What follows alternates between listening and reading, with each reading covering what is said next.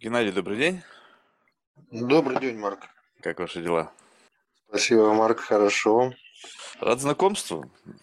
И в предвкушении нахожусь в беседе. Знаете почему? Ну, то есть такое ощущение, что мы сейчас живем в эпоху рассвета научной коммуникации на персональном уровне. Ну, вот это вот сейчас появ... возможность технологическая, ну, в силу социальных медиа, большого количества подключения, дала определенным людям возможность занять вот это место в рамках какого-то, ну, как вы там пишете в своей статье, какого-то надбиологического процесса распределения научного знания и стать вот на личностном уровне коммуникатором и заработать на этом какой-то ну, кредит внимания там, и так далее. Но в рамках же этого же вы утверждаете как, наличие какого-то диалектической напряженности научной коммуникации.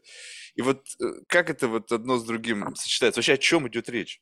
Ну, сразу вы, да, Марк, э, быка за рога и ставите...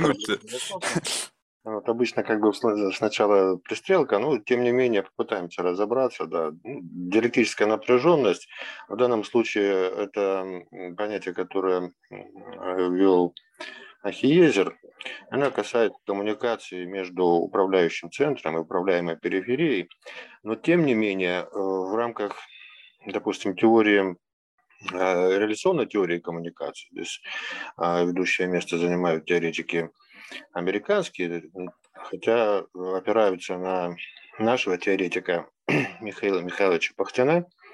Э, вероятно, в беседах, в диалогах встречалась уже у ваших эта фамилия. Вот, ну, развивая как бы идеи Бахтина, э, как бы определяют, что э, коммуникация э, испытывает некоторые проблемы. Да? То есть вот успех коммуникации в чем заключается? В том, что два коммуникант или два собеседника находят общий язык.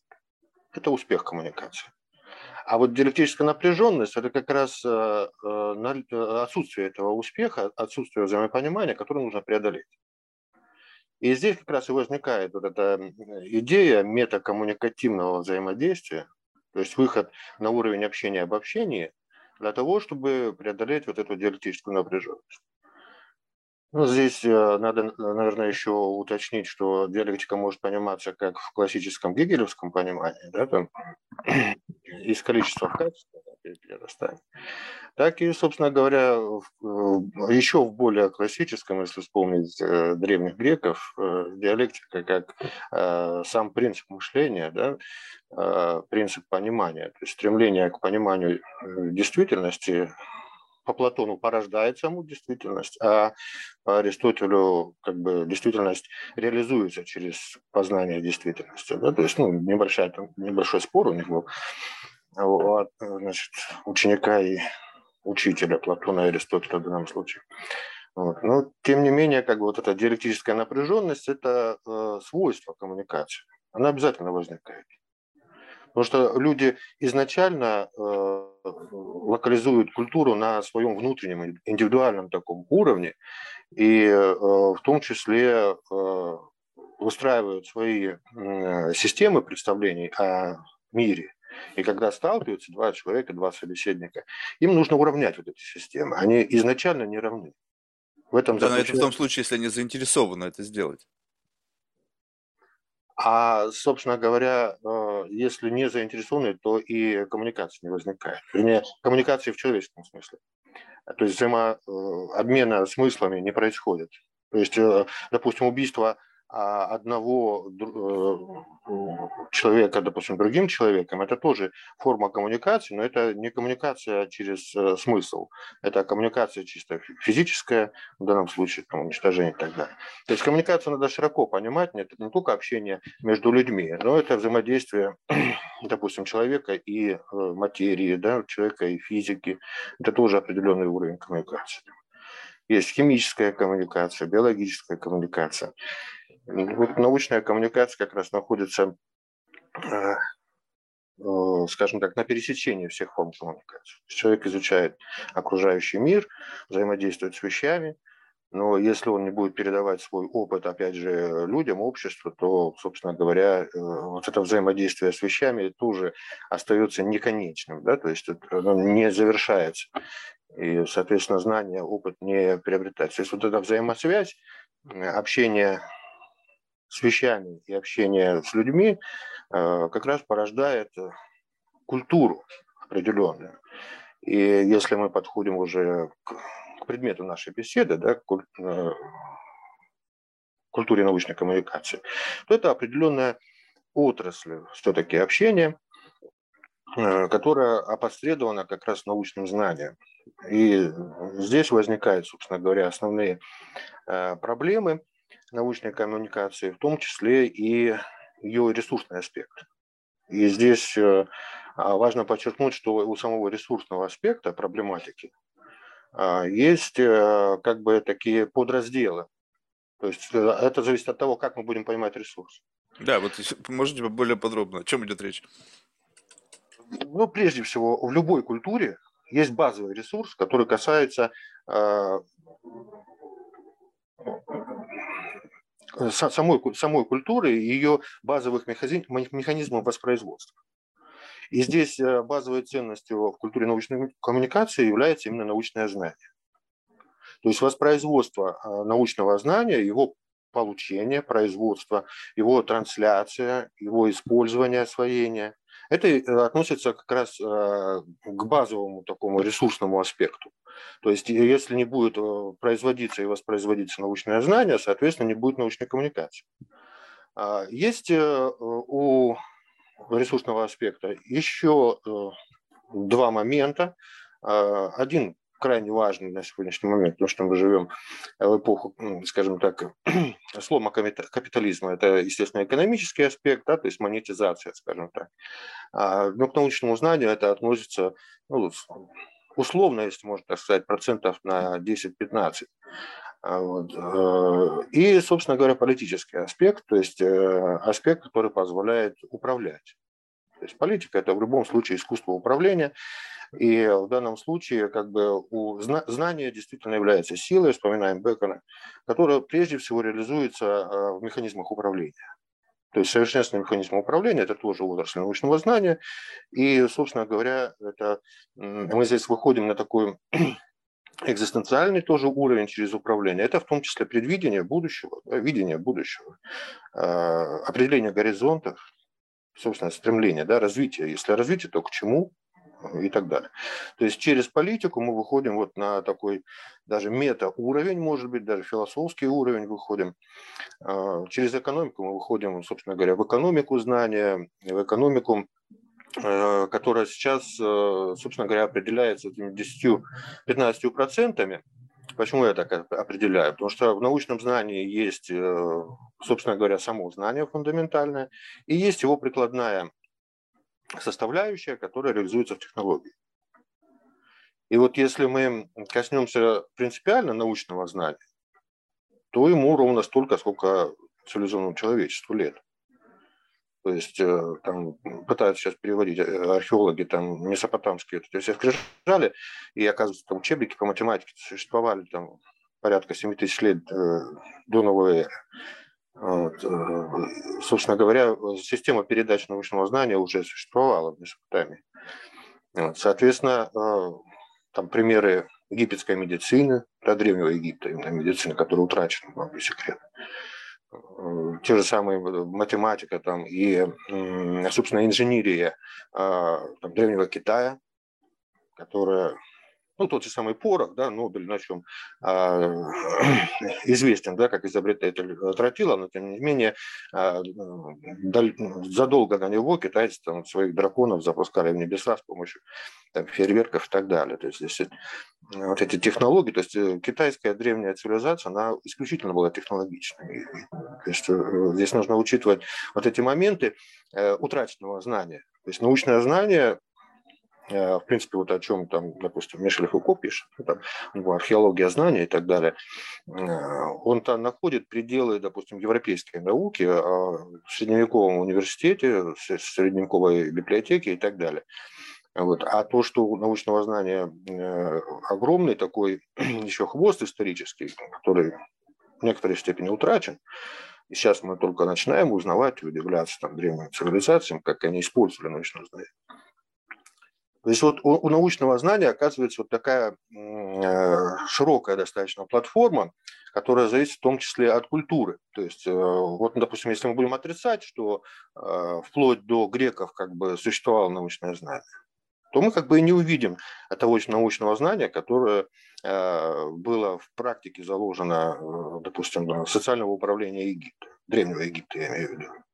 То есть представить очень сложно. Это 4000 лет существовала социальность, и она управлялась ни одна цивилизация вот современная, она еще не присутствовала столько.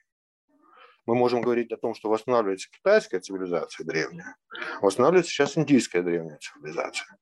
А такие цивилизации, допустим, как э, евразийская, русская цивилизация, там, европейская цивилизация, они дети по сравнению а, с, той, э, с тем промежутком времени, который существовал в Древней Египте.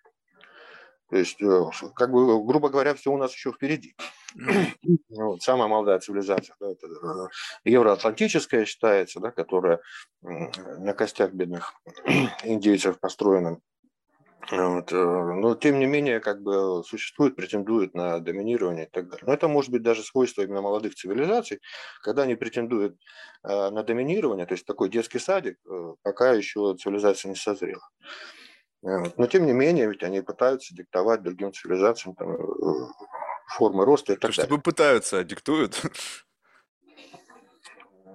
Может быть, но дело в том, что в этом диктате они могут заблуждаться. Здесь как раз нам нужно разобраться через призму научной коммуникации, собственно говоря, способны ли они на такой диктат. Или это всего лишь э, такая игрушечная палочка, такой деревянный конь, на котором они скачут. Там, тоже нужно разобраться.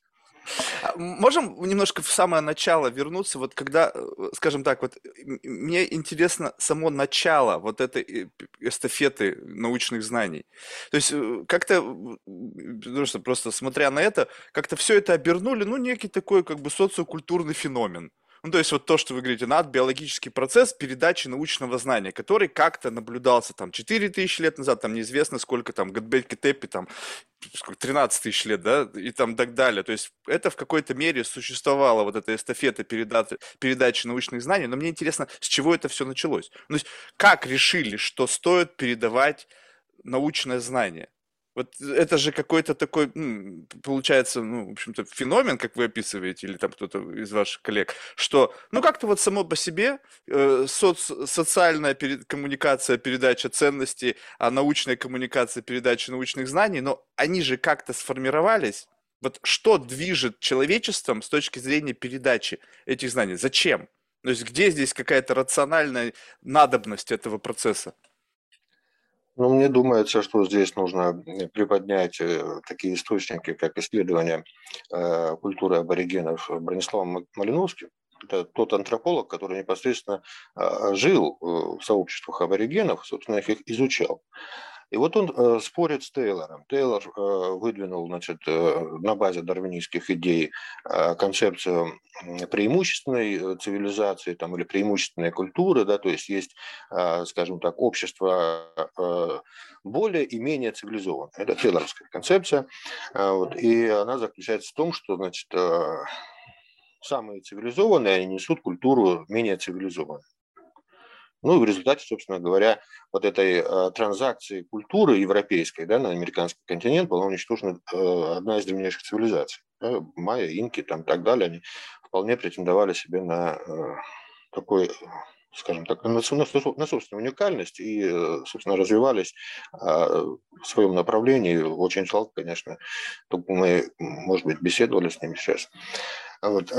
Но, тем не менее, вот он, а, а, Малиновский как бы оспаривает концепцию э, Тейлора в том отношении, что культура может быть э, более передовой, менее передовой, как раз наблюдая, собственно говоря, за жизнью аборигенов. И он констатирует, что несмотря на то, что у них там э, у отдельных аборигенов и мистика, и магия, и религия присутствуют, у них есть еще и технология, и наука. То есть, грубо говоря, есть технологии там, выдалбливания э, из э, ствола дерева там, каноэ, есть технологии выращивания там, зерновых и так далее. И они опираются на опыт, который передается непосредственно как научное знание. То бишь наука существует. Просто она не выделяется так э, сильно и, не противопоставля... и она не противопоставлена магии. То есть, с одной стороны, используется технология выращивания зерновых, а с другой стороны, учитываются определенные а, там, сакральные, допустим, эзотерические знания в плане там, наблюдения за Луной там, и так далее и тому подобное, и какие-то там магические действия осуществляются одновременно с реализацией, э, допустим, технологий.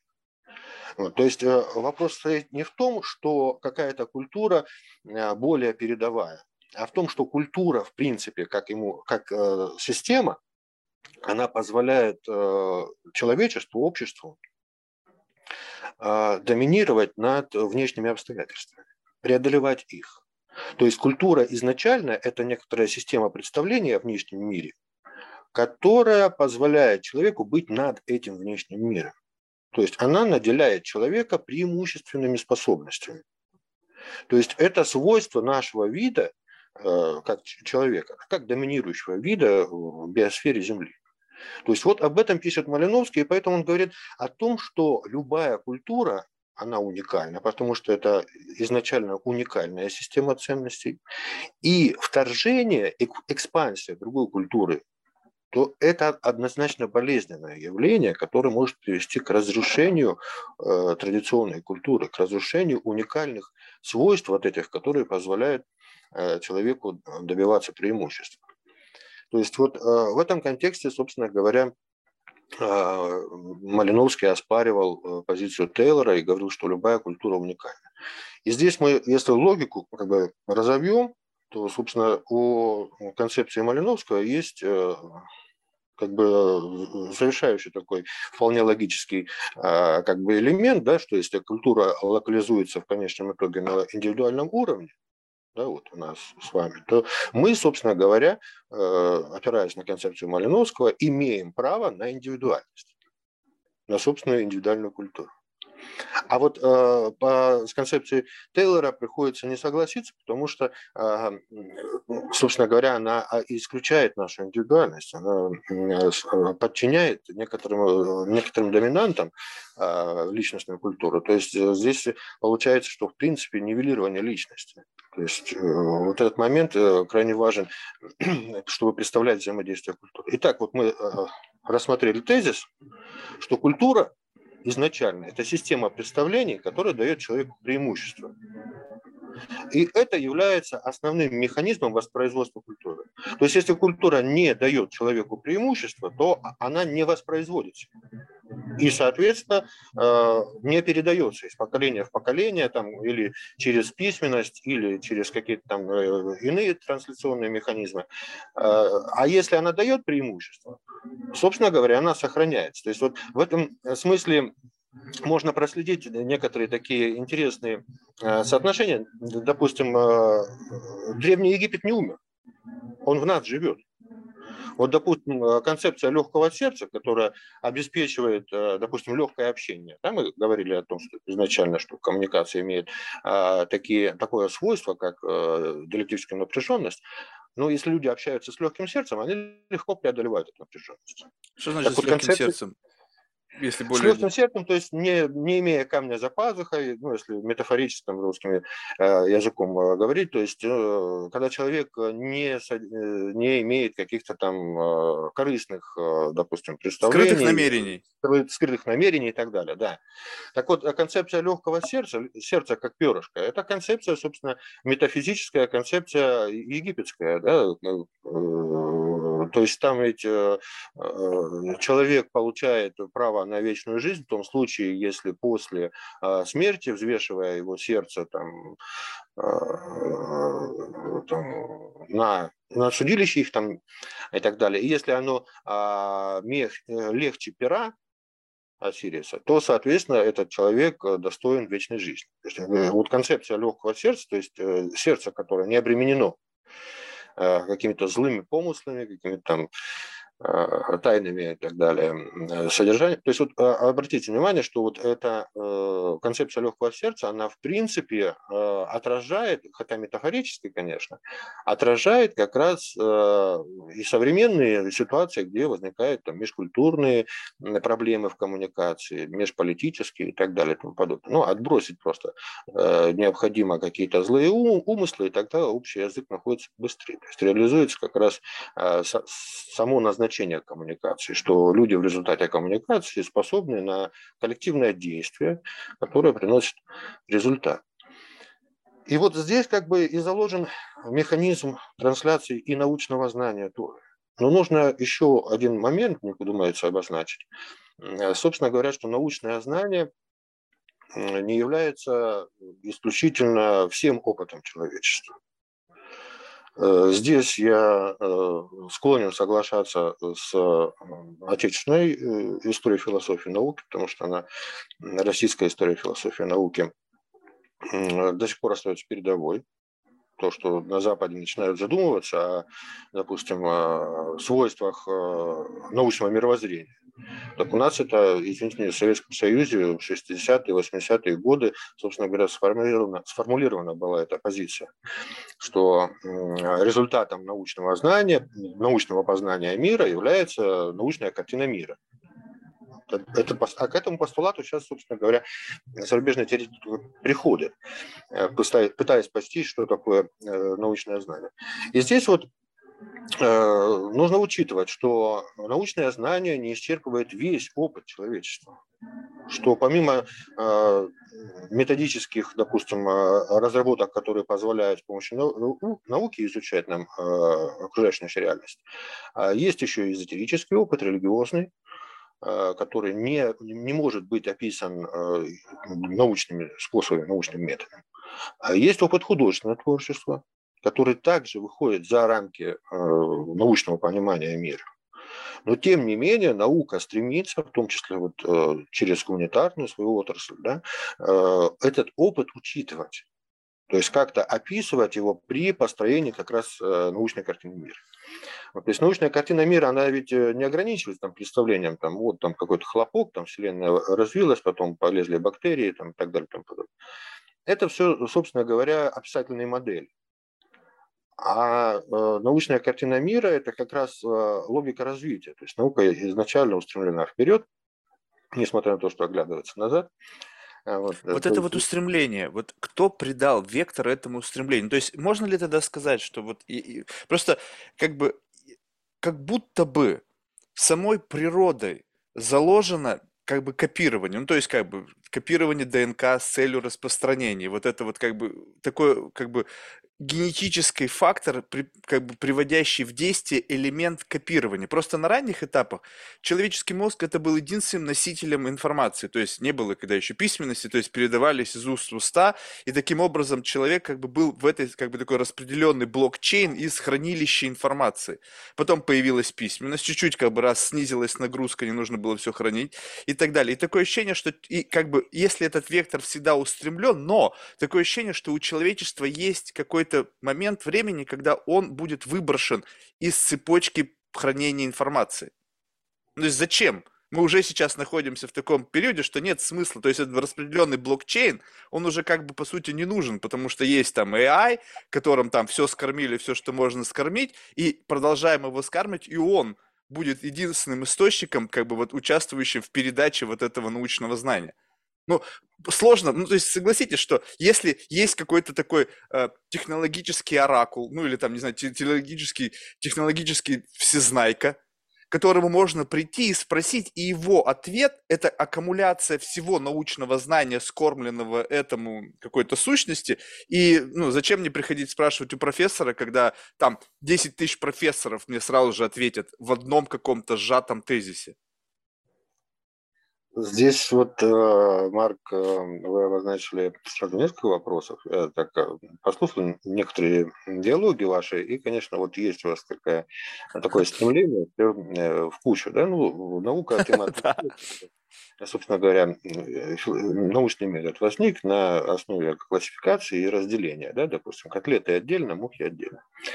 Вот. И вот суммарно ваш вопрос надо, конечно, разбить на подвопросы. Да? Вот. Насчет устремленности. Насчет устремленности. Дело в том, что наше линейное представление времени и прогресса, оно имеет определенные исторические корни, которые э, уже человечество знало письменности, уже они описаны. И это, собственно говоря, осевое время. Да? То есть это как раз новое время, э, которое отцы христианской церкви обозначили. Да? Старое время ветхозаветное до Рождества Христова и э, новое время, в котором мы живем, это вот после Рождества Христова. Вот, собственно говоря, вот эта линеарность представления времени. Это как раз концепция христианства, да, что а, человек приходит в этот мир и живет, собственно говоря, для того, чтобы попасть в Царство Небесное. То есть эта линеарность а, нашей жизни здесь на Земле, она является, она заложена вот в христианстве. До христианства мерилось время несколько иначе. Здесь нужно отдавать себе отчет, что в принципе измерение времени не возникло бы, если бы человечество не наблюдало цикл восходов и закатов, изменения э, природы э, по временам года и так далее. И вот это циклическое время, оно изначальное на самом деле. Мы даже с помощью циклического времени, с помощью циферблата измеряем наше э, время сейчас линейно. Э, здесь вот надо вспомнить выдающегося философа, теоретика науки а, Мирава Константиновича Мамардашвили, который предположил, что в принципе вот эта категория времени, она э, чрезвычайно субъективна, и каждый человек, любой абсолютно, вне зависимости от его интеллектуальных способностей, а, может, в принципе, менять ощущение времени и, соответственно, приобретать новый опыт. То есть это интересная идея, что и время и его измерение является исключительно символической категорией.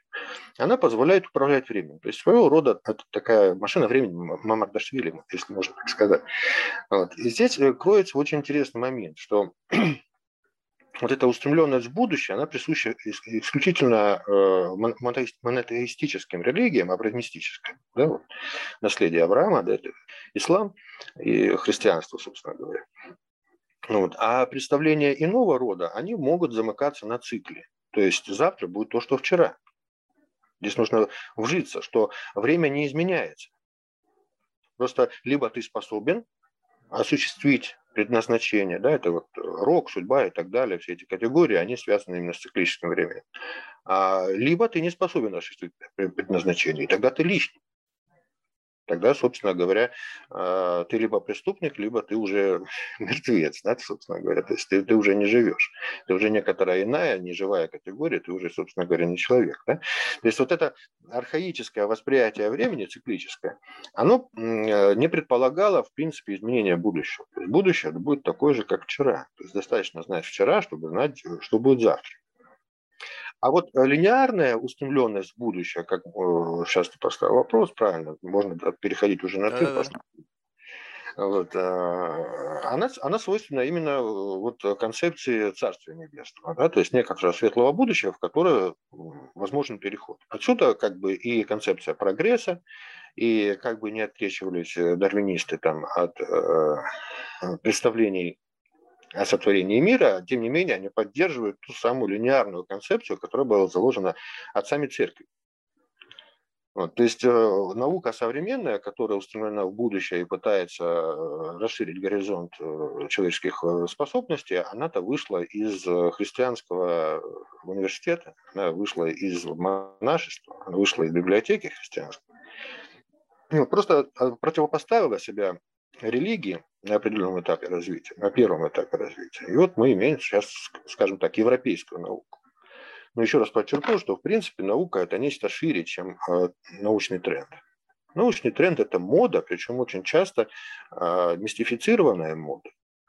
То есть, допустим, э, сейчас ты коснулся искусственного интеллекта. Не надо преувеличивать. Искусственный интеллект это всего лишь технология. Технология – это 10-15% от научного знания. И э, общение человека с искусственным интеллектом – это исключительно научная коммуникация. И она не, а научная коммуникация не охватывает весь объем э, нашего опыта. Это тоже только часть. Поэтому искусственный интеллект это и то, что сейчас он собой представляет, это исключительно технология. Это исключительно научная коммуникация. Это коммуникация, которая не выходит, допустим, в рамки художественного, за рамки художественного творчества. Она может симулировать художественное творчество. Э, она не выходит за рамки, допустим, э, экзистенциального опыта, там, эзотерического, религиозного. Она может симулировать. Да, но уже поговаривают о том, что, возможно, скоро будет как бы факты зарегистрированного нуминозного опыта в общении с AI. Ну, безусловно, человеку свойственно наделять э, все вокруг э, своими собственными свойствами, да, э, это анимизм, он известен, э, одухотворение, собственно говоря, из древних пор известен, на том держатся самые первые религиозные представления человеческие. То есть человек для того, чтобы понимать мир, который его окружает, понимать реальность, наделяет ее э, своими свойствами. И через э, вот наделение своими свойствами окружающей реальности начинает ее постигать потихоньку. Вот. Но затем как бы возникает как раз научный метод, или сначала философский метод был у древних греков, метод разделения как раз реальности и представления о реальности. То есть представление о реальности – это одно, это некоторая символическая категория, то есть наше научное знание – это тоже исключительно символическая нематериальная категория. А реальность – это нечто другое, которое находится за рамками наших представлений. Здесь вот э, надо отдать должное Иммануилу Канту, который очень четко разделил, да, здесь в данном случае субъект и объект. Да? И э, отношения субъекта и объекта, собственно говоря, это позволяет нам осуществлять это целеполагание вперед. Да? То есть по Канту что такое история? Это осуществление эстетического идеала. То есть есть эстетический идеал, и человечество стремится к нему, вот и есть история. Э, здесь вот как раз вот эта вот устремленность, откуда она? Ну, это часть нашей натуры.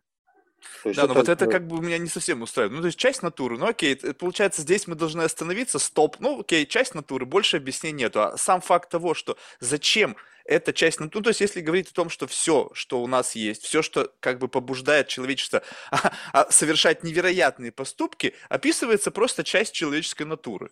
То есть все научное знание, технологии из этого вышедшие, это, ну, следствие той человеческой натуры, и на этом стоп. Но ведь получается так, что это не просто так, это часть какого-то, ну, не знаю, эволюционного процесса, что-то необходимое для того, чтобы мы куда-то двигались. Но есть это натура, это следствие чего? Э, здесь, э, опять же, два вопроса. Первое, значит, это непосредственно, что такое человек, и гуманитарная э, наука пытается на это ответить, и вряд ли она ответит в ближайшее время.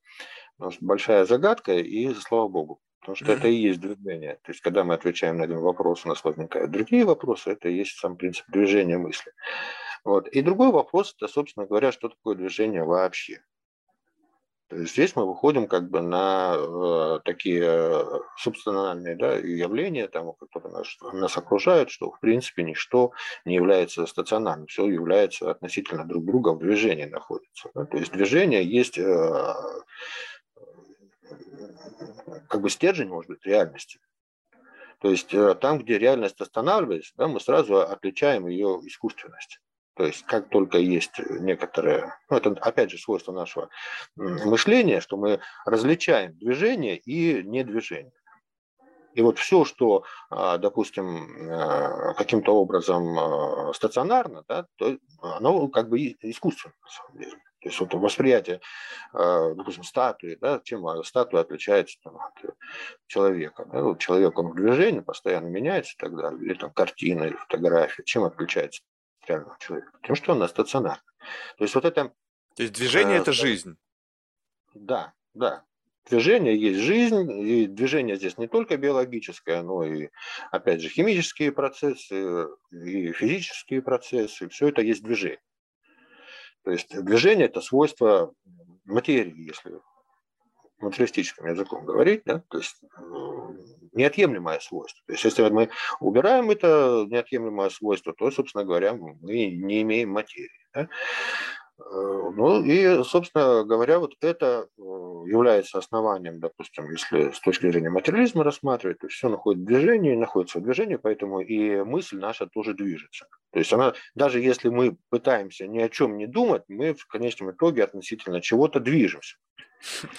То есть мы, получается, заложники этого процесса движения. То есть в этом-то вся идея, что представьте себе, что вот как сейчас 8 миллиардов людей на Земле движимые, ну, и как бы заложники движения. Они не могут не думать, они не могут ничего не делать. И они как бы постоянно куда-то движутся. И вопрос, вот этот вектор этого движения. Ну, то есть, скажем, движемся, понятно, то есть какая-то work in progress, движение. Но вектор этого движения, он же тоже как-то определяется. То есть получается, что движение куда-то, не просто движение ради движения, а движение в направлении к чему-то. И вот этот вектор, он как бы, если, ну, понятно, что внутри того или иного исторического какого-то периода, там может быть какие-то, ну, вот, грубо говоря, это как это ломаная линия, да, то туда, то туда движемся. Но если посмотрите на лонг-ран, какие-то такие большими отрезками черпать, то как будто бы вектор этого движения, он вот такой, ну, как вот можно увидеть прямо конкретный direction, то есть направление, куда мы движемся – и вот это вот, ну, как бы немножечко удивительно. Как так, что совокупность разных культур, совокупность разных движений, какие-то культуры под воздействием вот насаждения культур, которые каким-то пафосом пришли, сказали, мы вас умнее, они были выключены, то есть, как вы сами сказали, они не, мы не получили альтернативный вектор развития. Они были уничтожены. Почему? Потому что доминирующий какой-то большой вектор, который были там те или иные культуры ангажированы, как бы сами не зная того, к этому вектору, они подавляли маленькие культуры, либо оставляли их как бы, ну, там, в каком-то зачаточном состоянии. Они не факт, что развиваются, они просто вот зациклились в каком-то процессе, как бы цикличном, вот этом повторением вчерашнего каждый день. И все это идет куда-то в каком-то одном направлении. Я вот не могу вот это понять. Как так получается, что движение вот именно тут, как-то в каком-то одном векторе? Это от оптики зависит. Смотря э, как посмотреть. Э, давайте посмотрим по-разному. Ну, давайте попробуем, да, давайте. Мы уже, кстати, на ты переходили. Да-да-да. Здесь же, во-первых, э, мы обозначили изначально, что есть э, политический аспект, э, да, ресурсной научной коммуникации. И вот как раз определение горизонта и направления движения – это и есть проектирование, да, прогнозирование, а затем проектирование социальной реальности. А важно отдавать отчет, что до поры до времени культуры развивались традиционным образом. До какой-то поры? Да по большому счету до марксизма до возникновения социализма сначала, да, вот социалисты-утописты там, э, в Европе возникли, которые выдвинули идею управления обществом и управления развитием общества. В конечном итоге вот э, марксисты заложили как бы, э, опять же, как бы, потому что не совсем можно согласиться в марксизме, но тем не менее вот теория отчуждения и теория вот этих социальных формаций, которая, в принципе, она с системной теорией фазовых переходов она э, согласуется. Да? Э, то есть вот, вот эти э, два концепта, они позволили традиционную культуру сломать. И вот этот излом происходит в конце 19-20 века, и здесь нужно отдать должное все-таки большевикам, которые на этом изломе смогли построить новое государство. Государство совершенно исключительно нового типа. То есть не было такого государства до сих пор. Другое дело, что вот этот модернизм большевистский, он имел свои последствия. То есть вот так вот скачкообразно э, имеет ли право человечество развиваться или нет, потому что это связано с серьезными рисками. Слава богу, не было тогда термоядерного оружия, а тут, возможно, Европа не, не существовала к тому времени. То есть вот э, здесь вот э, с одной стороны, э, когда традиционная культура не справляется, допустим, с целеполаганием, вот это, с этим направлением, да, куда двигаться, на смену ее, ее приходит вот сейчас новая культура она, опять же, за, за, за, была зачата модернист, э, романтиками сначала изначально, потом они вот в модернистское такое движение э, переросли. Вот этот социальный модернизм, в, в конечном итоге он вылился в идею вот этой социальной евгеники, развития общества, да, регулирования развитием общества. И на этом, собственно говоря, традиционная культура заканчивается. Мне смешно слышать, когда теоретики убежденно пытаются доказать, что э, современная Россия является традиционалистским обществом. Да, традиции-то были уничтожены в 17 году, в 18-м, там кровавое месиво как раз вот были заложены совершенно иные традиции, то есть общество модернизма пришло на смену общества традиционной культуры. И Россия современная наследует это. Да, она пытается как бы восстановить свои корни, э, в 19 век, свой золотой век культуры своей и так далее, там что-то восстановить, какие-то опыт, какой-то опыт положительный из советского времени перенять. Но тем не менее, без усилий научного сообщества этот весь опыт, он будет на уровне мифа. То есть, опять же, это вот политический потенциал э, культуры научной коммуникации. То есть восстановление положительного опыта для того, чтобы его применять в дальнейшем для построения своей культуры, для построения общества, это является научной задачей. Э, то есть, э, собственно говоря, будущее человечества, если мы будем развивать дальше мысль свою, она зависит непосредственно от качества культуры научной коммуникации. Ведь научная коммуникация, она ограничена. Э, и она очень часто перерастает в псевдонаучную коммуникацию когда на смену э, факта, на смену э, логическому заключению приходит исключительно вера, исключительно какое-то художественное устремление без относительно, допустим, последствий решений. Да? То есть политика у нас очень часто, вот в политике доминирует понятие искусства, да? то есть не наука, а именно искусство управления. А, то есть это управление без э, расчета определенных э, последствий. То есть вот на мой век хватит, а дальше как бы гори.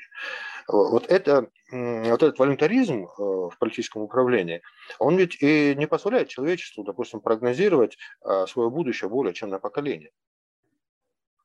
На самом деле вот этот тупик прогнозирования, это всего лишь на все ненаучный подход в целеполагании.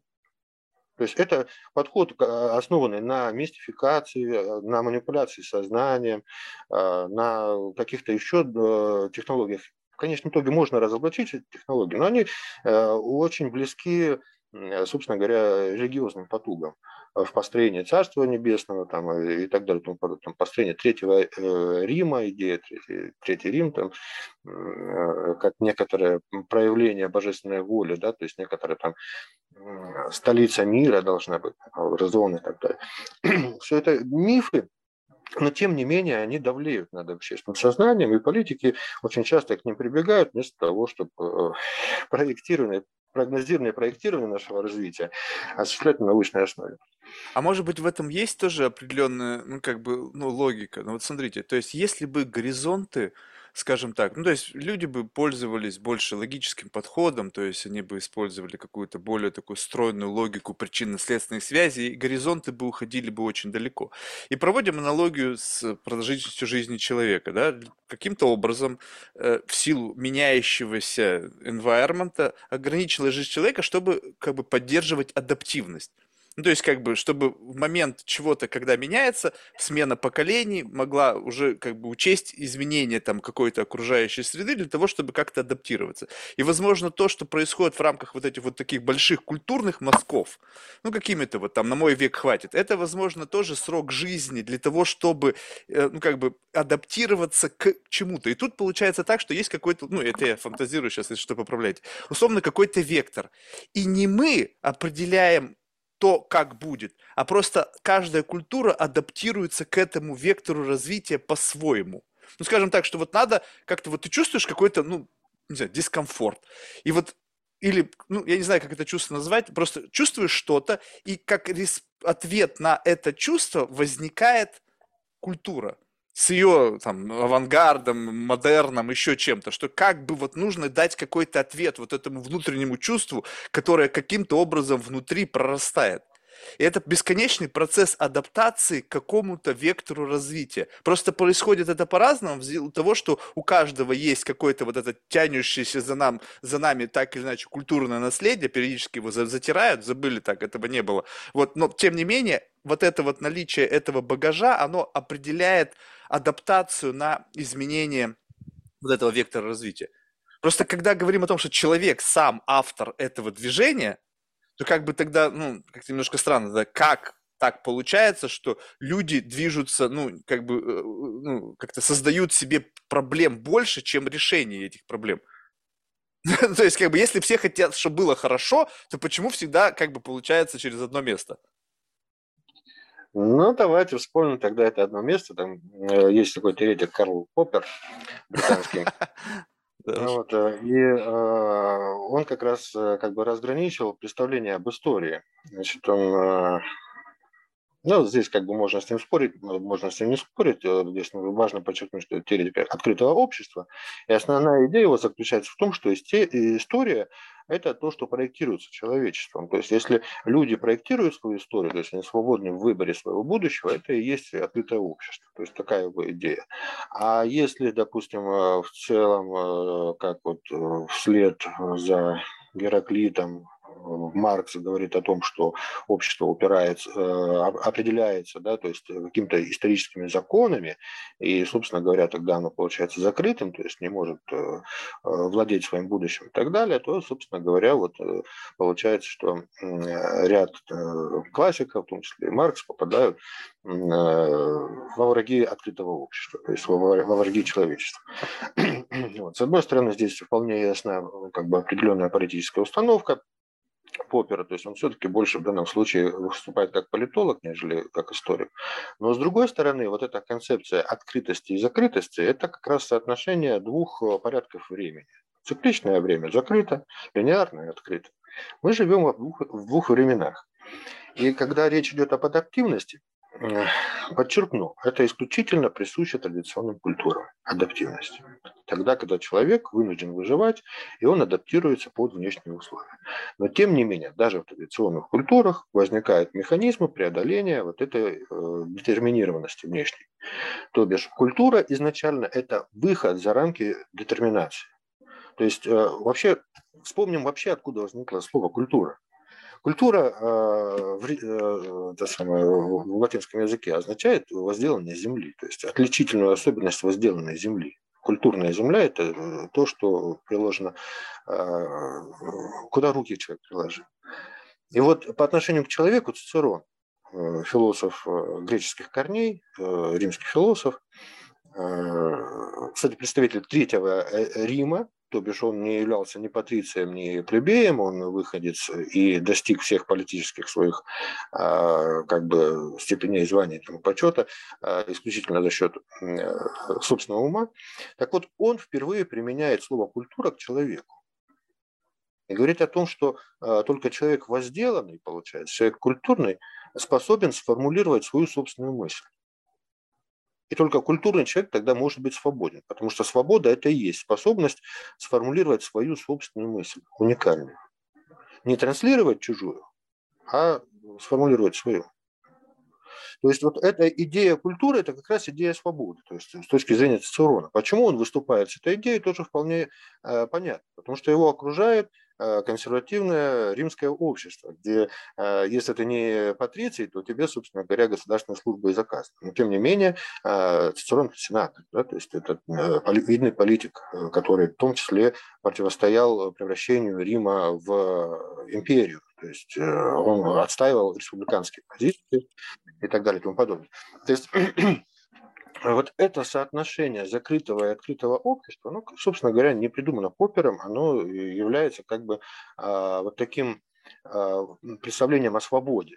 Да, то есть свобода как а, человек возделанный. Человек возделанный способен на свое собственное мнение, то есть человек культурный. И, собственно, он становится свободным. Тогда он может сформулировать свою позицию, свое мнение. Э, вот э, такой человек, человек культурный, если он составляет общество в массе своей, он, собственно говоря, и строит общество свободное, открытое общество. Он сам открыт. И общество, которое э, состоит в массе своей из э, людей открытых, э, оно открыто. Вот простая, как бы, софистическая логика. А если общество состоит из людей ограниченных, которые выше тарелку-то нос не поднимают, им только похавать, да, прошу прощения за мой французский, вот, и потом, собственно говоря, отнести куда-нибудь подальше то, что он съел, то, собственно говоря, о каком открытом обществе можете речь? И э, если вот с этих позиций мы смотрим на открытое и закрытое общество, сейчас в мире, в принципе, открытых обществ очень мало. Они касаются именно, э, как ни странно, стран третьего мира, где люди вольны э, выбирать, возделывать землю, ловить рыбу или там сидеть на пальме. Общество, допустим, западной цивилизации, это люди чрезвычайно ограничены они э, спешат за тем самым прогрессом изменений, которые происходят. Они обременены этим прогрессом, они не свободны. То есть э, европейский город – это тюрьма для человека духа. Люди бегут, а, они увлекаются там, всякими эзотерическими, восточными духовными практиками и так далее и тому подобное, в поисках как раз-таки свободы, выхода за рамки. И российское общество тоже не, не отличается. Мы в той же волне сейчас э, прем, хотя там э, э, политические как бы есть противоречия и так далее и тому подобное. Китай тоже сейчас как бы тоже. И здесь как раз устремленность, кто же будет предопределять эту линию развития. Развитие куда? подчеркну, мой прогноз неутешительный к закрытому обществу. Ну, а, а можно ли так сказать? Ну вот, скажем так, я, э, я буду какие-то абсурдные вещи говорить, ты уж меня, ты уж меня прости, я не, не могу себе это не позволять. А, то есть, ну вот если рассматривать человека как просто ретранслятор, то есть то, что как бы называется некой условной свободой, выражать свои мысли. Мне вот просто свои мысли, мне всегда как бы, я под большим знаком вопроса, я не уверен, то, что те мысли, которые я свободно излагаю, являются моими. То есть это какая-то совокупность контактов меня с какой-то информационным слоем, отрежиссированных каком-то ощущением, если говорить о людях, которые как бы заявляют о каком-то противоречащем, молчащем людям, ну, каком-то процессе в обществе. То есть это какая-то возможность, это как будто радиоприемник, который настроился на какой-то zeitgeist волну, которая существует как бы вот в рамках необходимости преодоления каких-то проблематик. То есть как бы эволюционно вот этот путь, он тупиковый. Но возникает какая-то выход из этой ситуации, как бы кумулятивно вбрасываются в какое-то инфополе возможные варианты компьютер, компьютерная система ее обсчитывает, ну, как вот это, говорят, что сейчас, типа, Вселенная это какой-то такой невероятный вычислительный центр, и выдает новую волну. И просто люди, определенно рожденные, выступающие как приемником этой волны, начинают через себя пропускать что-то, что соответствует как бы вот, ну, необходимому способу движения вперед. Это не свободно. То есть свободен ли радиоприемник, который транслирует какую-то волну? он просто ее воспроизводит. И тем самым другой радиоприемник начинает воспроизводить волну, третий, четвертый, и как бы раз, и уже вроде бы это как бы некий тренд, некое как бы то, на чем мы можем стоять, такой stepping stone, где мы можем дальше двинуться. Да, безусловно, Марк. Здесь ты касаешься как раз основной проблемы массовой культуры. И вот как раз массовой культуры э, мне как бы была возможность посидеть, поизучать так углубленно. Э, на примере кинематографа, именно популярного, самого кассового кинематографа. Э, и, и вот такие маркеры, как бы заложил я в свое исследование, Э, маркеры социоцентризма и персоноцентризма. Я изначально отошел от понятия коллективизма и индивидуализма, потому что они затерты, заполитизированы.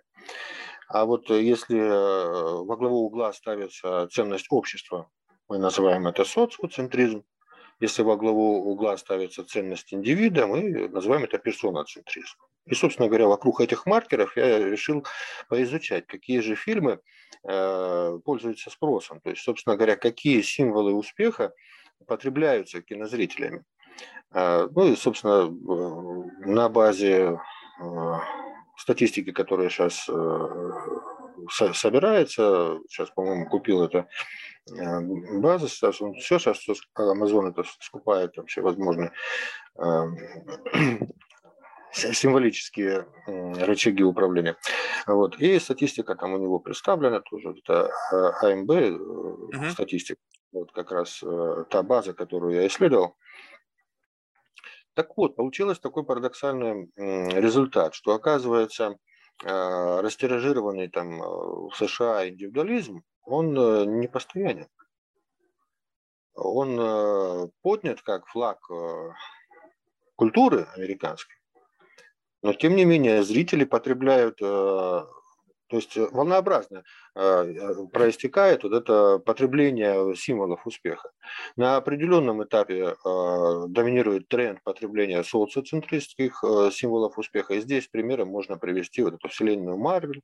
Обрати внимание, как она развивается. Во-первых, если там, какой бы там он ни был уникальный и оригинальный там супергерой, если он сражается не за конкретного человека, а за спасение человечества от вселенского зла, это социоцентристский символ успеха. То есть здесь в данном случае ценность общества остаивается. И вот эта вся вселенная развивается, множество этих героев появляется, в конечном итоге они объединяются в команду, опять социоцентризм и так далее и тому подобное. И вот в определенный момент, э, э, порядка рубежа 2014 года, происходит слом вселенной Марвел.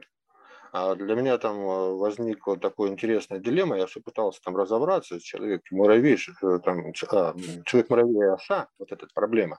То есть изначально человек-муравей, он, э, собственно говоря, социоцентрический персонаж, да, который надо было бы спасать Вселенную, но тут вдруг он спасает, собственно говоря, ну, супругу свою, да, там, отцу там, и так далее. Вот, то есть он уходит а, в микромиры, и, собственно говоря, он отстаивает свое собственное право на микромир. Вот этот перелом вселенной Марвел, это задает э, совершенно иной тренд персоноцентризм. Это начинается в порядка ну, 14 год, 15 год. Вот. Э, обращаю внимание дальше, что и э, в других фильмах тоже происходит. Да? То есть там а, сначала это как бы а, не основной сюжет, но тем не менее там какой-то супергерой там в пьянку ударился, там какие-то переживает внутренние э, конфликты там с самим собой и так далее и тому подобное. А, это ну, вроде бы как и не главная э, доминирующая там э, линия фабулы, да, сюжета, но тем не менее она присутствует. А, затем появляется, опять же, в этих геройских сериалах, это бесконечной вселенной, э, двойной финал, там, где, с одной стороны, празднуется а, победа всего человечества над злом, а, а, и одновременно подчеркивается трагическая, там, допустим, судьба какого-то из героев там, и так далее и тому подобное, является как бы таким основным все-таки многоточием фильма и так далее. То есть происходит уход от социоцентризма в сторону персоноцентризма. И вот эм, Э, ну, было бы больше статистики, наверное, можно было бы установить на примере анализа как раз э, потребления кинематографа, а насколько часто сменяются эти волны. Но то, что эти волны сменяются, это безусловно. То есть на смену одного тренда приходит другой тренд. Причем почему тоже можно объяснить. Потому что оба тренда, если они имеют затяжной характер, они разрушают э, социальность. Э, как индивидуализм, то есть что такое индивидуализм? Это, в принципе, когда разбегаются все, каждый по своим углам, каждый друг другу враг и так далее и тому подобное. То есть коллектив, на коллективное действие люди не способны.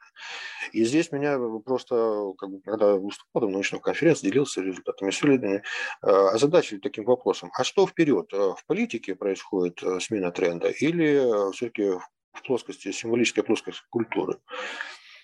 Э, ну, нужно, конечно, продолжать исследовать в этом направлении, но я лично считаю, что это в принципе тренд культурный. То есть, э, если вот он имеет э, персоноцентристское направление, то и в политике происходит то же самое. То есть, это 2014 год, это как раз-таки, ну, расплевались конкретно. Да? То есть, каждый начинает там выискивать врага для того, чтобы самому внутри себя сплотиться. То есть э, вот эти перемены э, в политике э, там, на международном уровне, да, когда через образ врага начинают сдерживать какие-то внутренние социальные процессы, да, то есть ну, вымыш, вы, вымышляют там какие-то врагов и не, не, не, безотносительно к какому лагерю не относятся. То есть вот муссируется образ врага для того, чтобы как-то сохранить целостность.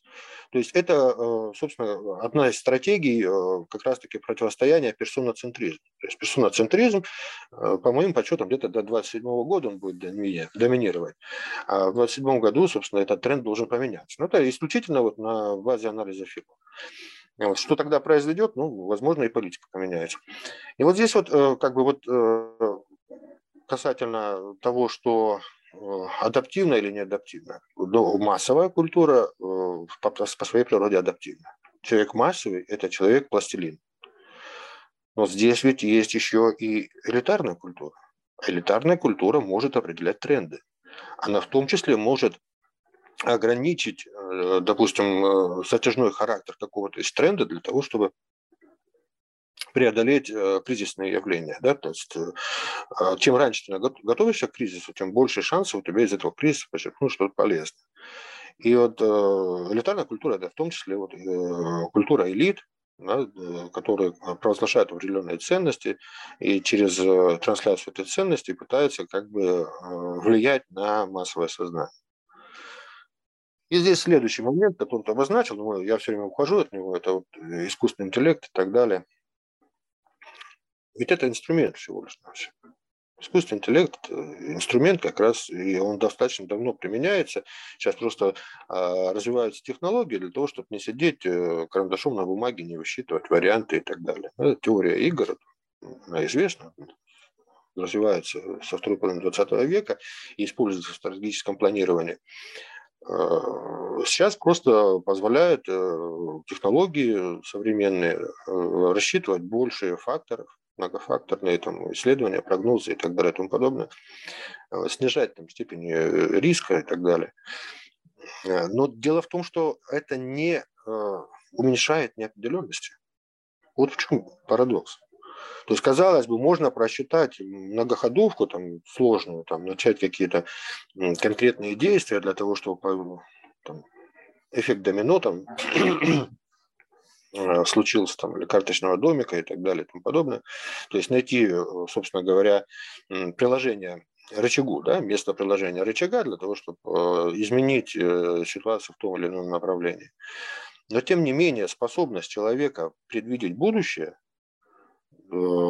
парадоксальным образом усложняет видение будущего, потому что как раз э, возникает неопределенность. То есть э, больше определенности было, когда развивалась традиционная культура, когда человек не пытался командовать собой и обществом, да, а когда он рассчитывал, что это вне положено, то есть это там, по воле Бога происходит, там, а не по его усилиям. А сейчас, когда человек сам на себя взвалил эту ответственность, вот и неопределенность э, появилась. Да? То есть вот и, э, искусственный интеллект, он как бы на самом деле является таким э, ширмой такой, что ли, э, которая позволяет вот этот миф э, о том, что можно прочитать абсолютно все, э, выдать как некоторый постулат. Ну, все прочитать невозможно, потому что э, единица измерения – это то, что мы выдумали. А, и э, в данном случае как бы это всего лишь технология. Это да, но это технология, позволяющая просчитать куда лучше. Вот мне, я сейчас забыл этот пример, но мне его приводили неоднократно, я постоянно его путаю, что с шахматной этой историей, когда до наличия вот этих там альфа, зыр всего остального, гроссмейстеры считали, что типа можно там предопределить исход матча за какое-то количество там шагов. Я не помню, ну, что-то может быть 20, 30, ну, в общем, какое-то количество. Когда теперь искусственный интеллект может это сделать на 219, то есть как бы условно вот это вот э, как бы эффект домино, который случится, просчитывается с вот такой вот как бы боль, горизонт планирования до завершения цели очень большой. И чем больше скармливается туда данных, и вопрос в таком, что это же как инструкция. Готовы ли мы следовать инструкции, которая инелон кран с точки зрения вот этих 214 кода, хода приведет к какому-то ну, ожидаемого либо желаемого для всех результатов. Но посередине, возможно, будут такие ходы, когда они будут совершенно неочевидны. Блин, отдай ферзя. Говоришь, какого фига? Здесь вообще ничего не требуется. Мне, мне не нужно здесь отдавать ферзя. Отдай ферзя, чтобы в будущем было хорошо. И вот это в силу того, что человек вмешивается сюда со своим представлением о будущем, о своем возможности как бы прогнозировать будущее, сложно себе вот этот вот маховик из нашего представления о том, что мы как бы знаем, как правильно – но в силу того, что наш горизонт, он вот такусенький, и мы как бы знаем в рамках этого горизонта, что значит правильно, и включается, опять же, там, человеколюбие, всякие там э этика, эстетика, в общем, все-все-все, что как бы мешает нам сделать шаг по направлению к чему-то правильному. А лишенный всех сентиментов искусственный интеллект, который просто анализирует базы данных, и если нужно сделать, чтобы из А получилось Б, он выдает какой-то внятный ответ. Просто мне кажется, пока в силу распространения этого недостаточно большого, люди еще не верят. Ну, то есть это как вот Теслой управлять на автопилоте. Ты как бы вроде постоянно хочешься схватиться за руль, потому что еще как бы не доверяешь. Но пройдет какое-то время, люди вообще думать об этом не будут. Ну, то есть ты будешь садиться на заднее сиденье и просто что-то куда-то кто-то тебя везет. Так же и здесь. Марк, вот хочу зацепиться за э, одну метафору. Она касается, собственно говоря, объемов данных. Угу. Э, у нас есть эталон, да, там Великую Французскую революцию придумали такой эталон, как метр. Угу. Да? Вот, метр у нас делится на сантиметры, потом на миллиметры. А есть э, микрометры, да, микроны там, и так далее. И тому Вот мы возьмем линейку в 30 сантиметров. Угу. Скажи мне, ее сущность изменится от того, что мы ее разобьем на микронометры там, и так далее? Ну, нет. Нет.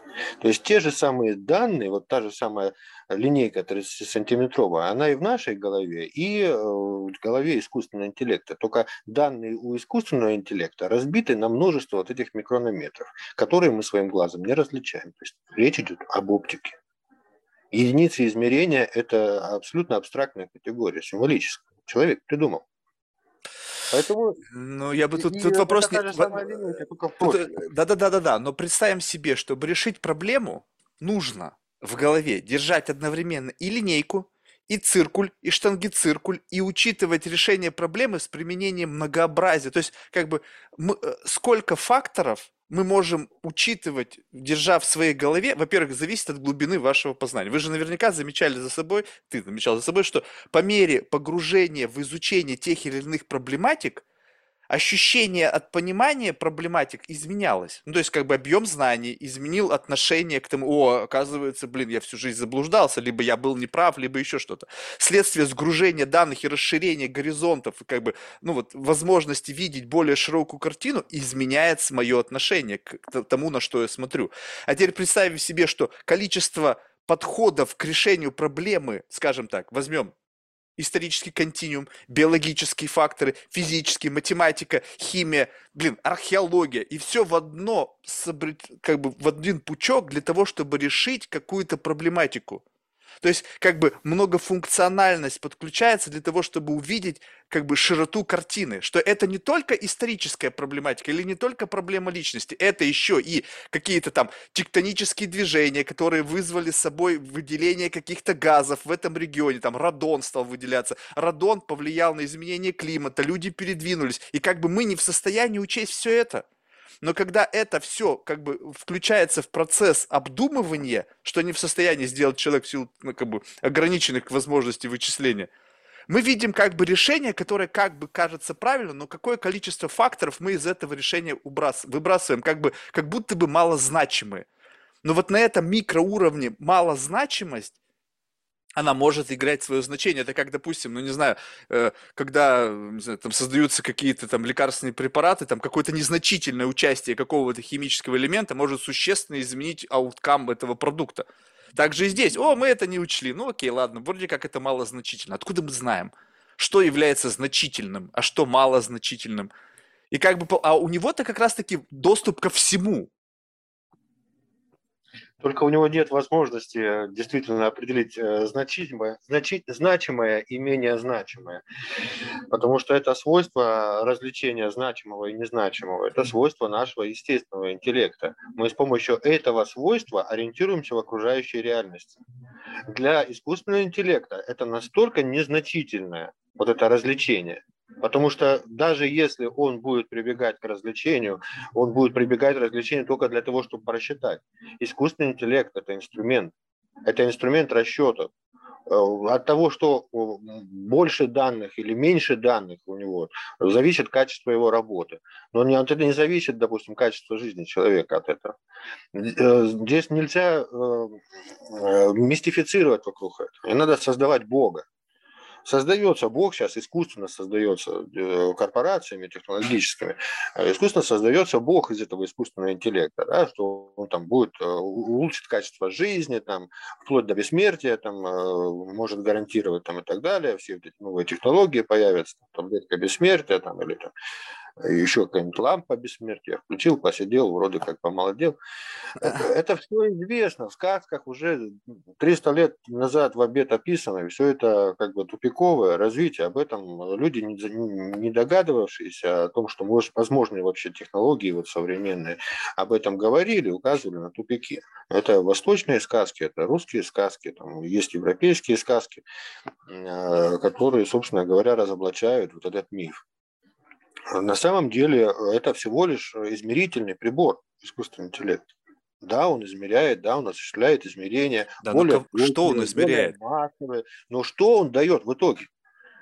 Значимое или незначимое? Это будет решать человек. Если то, что выдает искусственный интеллект, по факту незначимо для человека, вот э, для тебя насколько значимо? Мы там вообще черепахи произошли или там в результате взрыва вселенского и так далее? Лично для тебя насколько это значимо? Вообще не принципиально. Вот. Почему? Потому что наш опыт – это одновременно не только научное знание, но еще и религиозное, и художественное творчество. Возможно, что для тебя больше свойственно через художественное творчество познавать мир, нежели через э, какие-то научные сведения. Наука – это всего лишь песчинка э, в колоссальном опыте человечества. Да-да-да, но вот, вот тут, тут нужно важный фактор учитывать, что эту штуку создают люди, несовершенные по своей природе, наделенные там цинизмом, эгоизмом, желанием доминировать и так далее. Они как бы инкорпорируют это, вживляя в эту структуру какую-то сложную математическую, какие-то человеческие несовершенства. И если говорить о том, что, ну, как бы, какая польза? Ну, а почему эта польза должна быть очевидна? Ну, представь себе, что если, опять же, в рамках многоходовочного эксп... какого-то плана у тебя есть задача изменить какой-то вектор, опять же, почему это возникает, это вопрос отдельный, то есть есть ли там какое-то намерение внутри этого искусственного интеллекта или нету, но представим себе, что если у тебя есть намерение, скажем так, изменить э, мнение в каком-то научном коллективе, ты же не придешь, и самый такой, мне кажется, ну, простой способ был бы, казался очевидно, прийти и сказать, давайте мы изменим отношения. Ну, ты сразу же наткнешься на как раз-таки вот эту проблему диалектическую, да, когда каждый начнет, да нет, ты не прав, да, начнет спорить свою позицию, сказать, я лучше не буду активировать вот эту бучу возможного какого-то там несогласия, я буду действовать тоньше, я буду менять их отношения капелька за капелькой, втравляя туда что-то, что мне нужно. И пусть это будет, пусть будет думать, что искусственный интеллект ребенок, там, не знаю, мышь там или еще какой-то, он еще не понимает, у него нету ничего. Ну, естественно, так бы себя вел более высокий интеллект по отношению к какому-то пока, а, может быть, созависимому, потому что если там есть понятие рубильника, то пока как бы этот, ну, поповину разрубить нельзя, потому что рановато еще.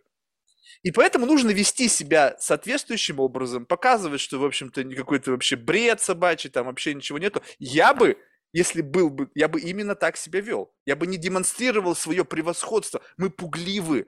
Мы ковида испугались так, что все там какой-то паника была. А что произошло? Да ничего не произошло особенно.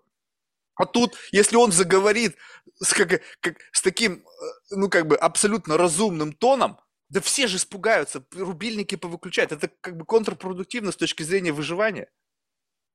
Марк, ну этот довод я уже слышал в беседе, там с кем-то ты уже выдавал этот довод. Ну, так вот. он, он развивается, этот довод, на два контраргумента. Первый Хорошо. контраргумент – это ты говоришь, э, собственно говоря, повторяешь э, мысли Бекона, Фрэнсиса Бэкона, который, собственно говоря... Ты же сам не зная того, да? Повторяю. То есть да, как-то они где-то в инфополе.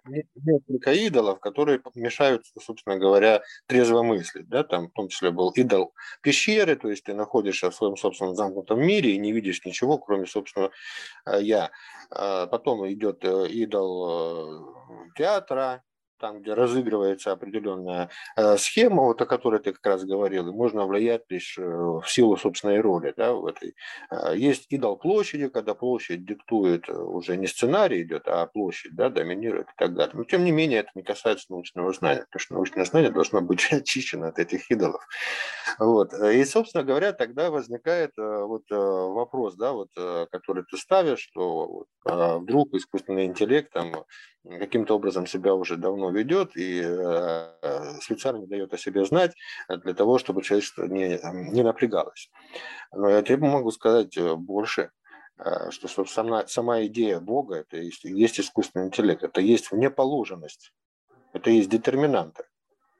То есть сейчас ты транслируешь идею Бога, называя ее искусственный интеллект. Так что здесь нового? -то? Нового ничего нет человек для того, чтобы ориентироваться в реальности, а, испокон века возлагает э, вне себя некоторую сущность, создает ее, фантазирует, а некоторые искренне верят, что она существует, и она находится вне человека.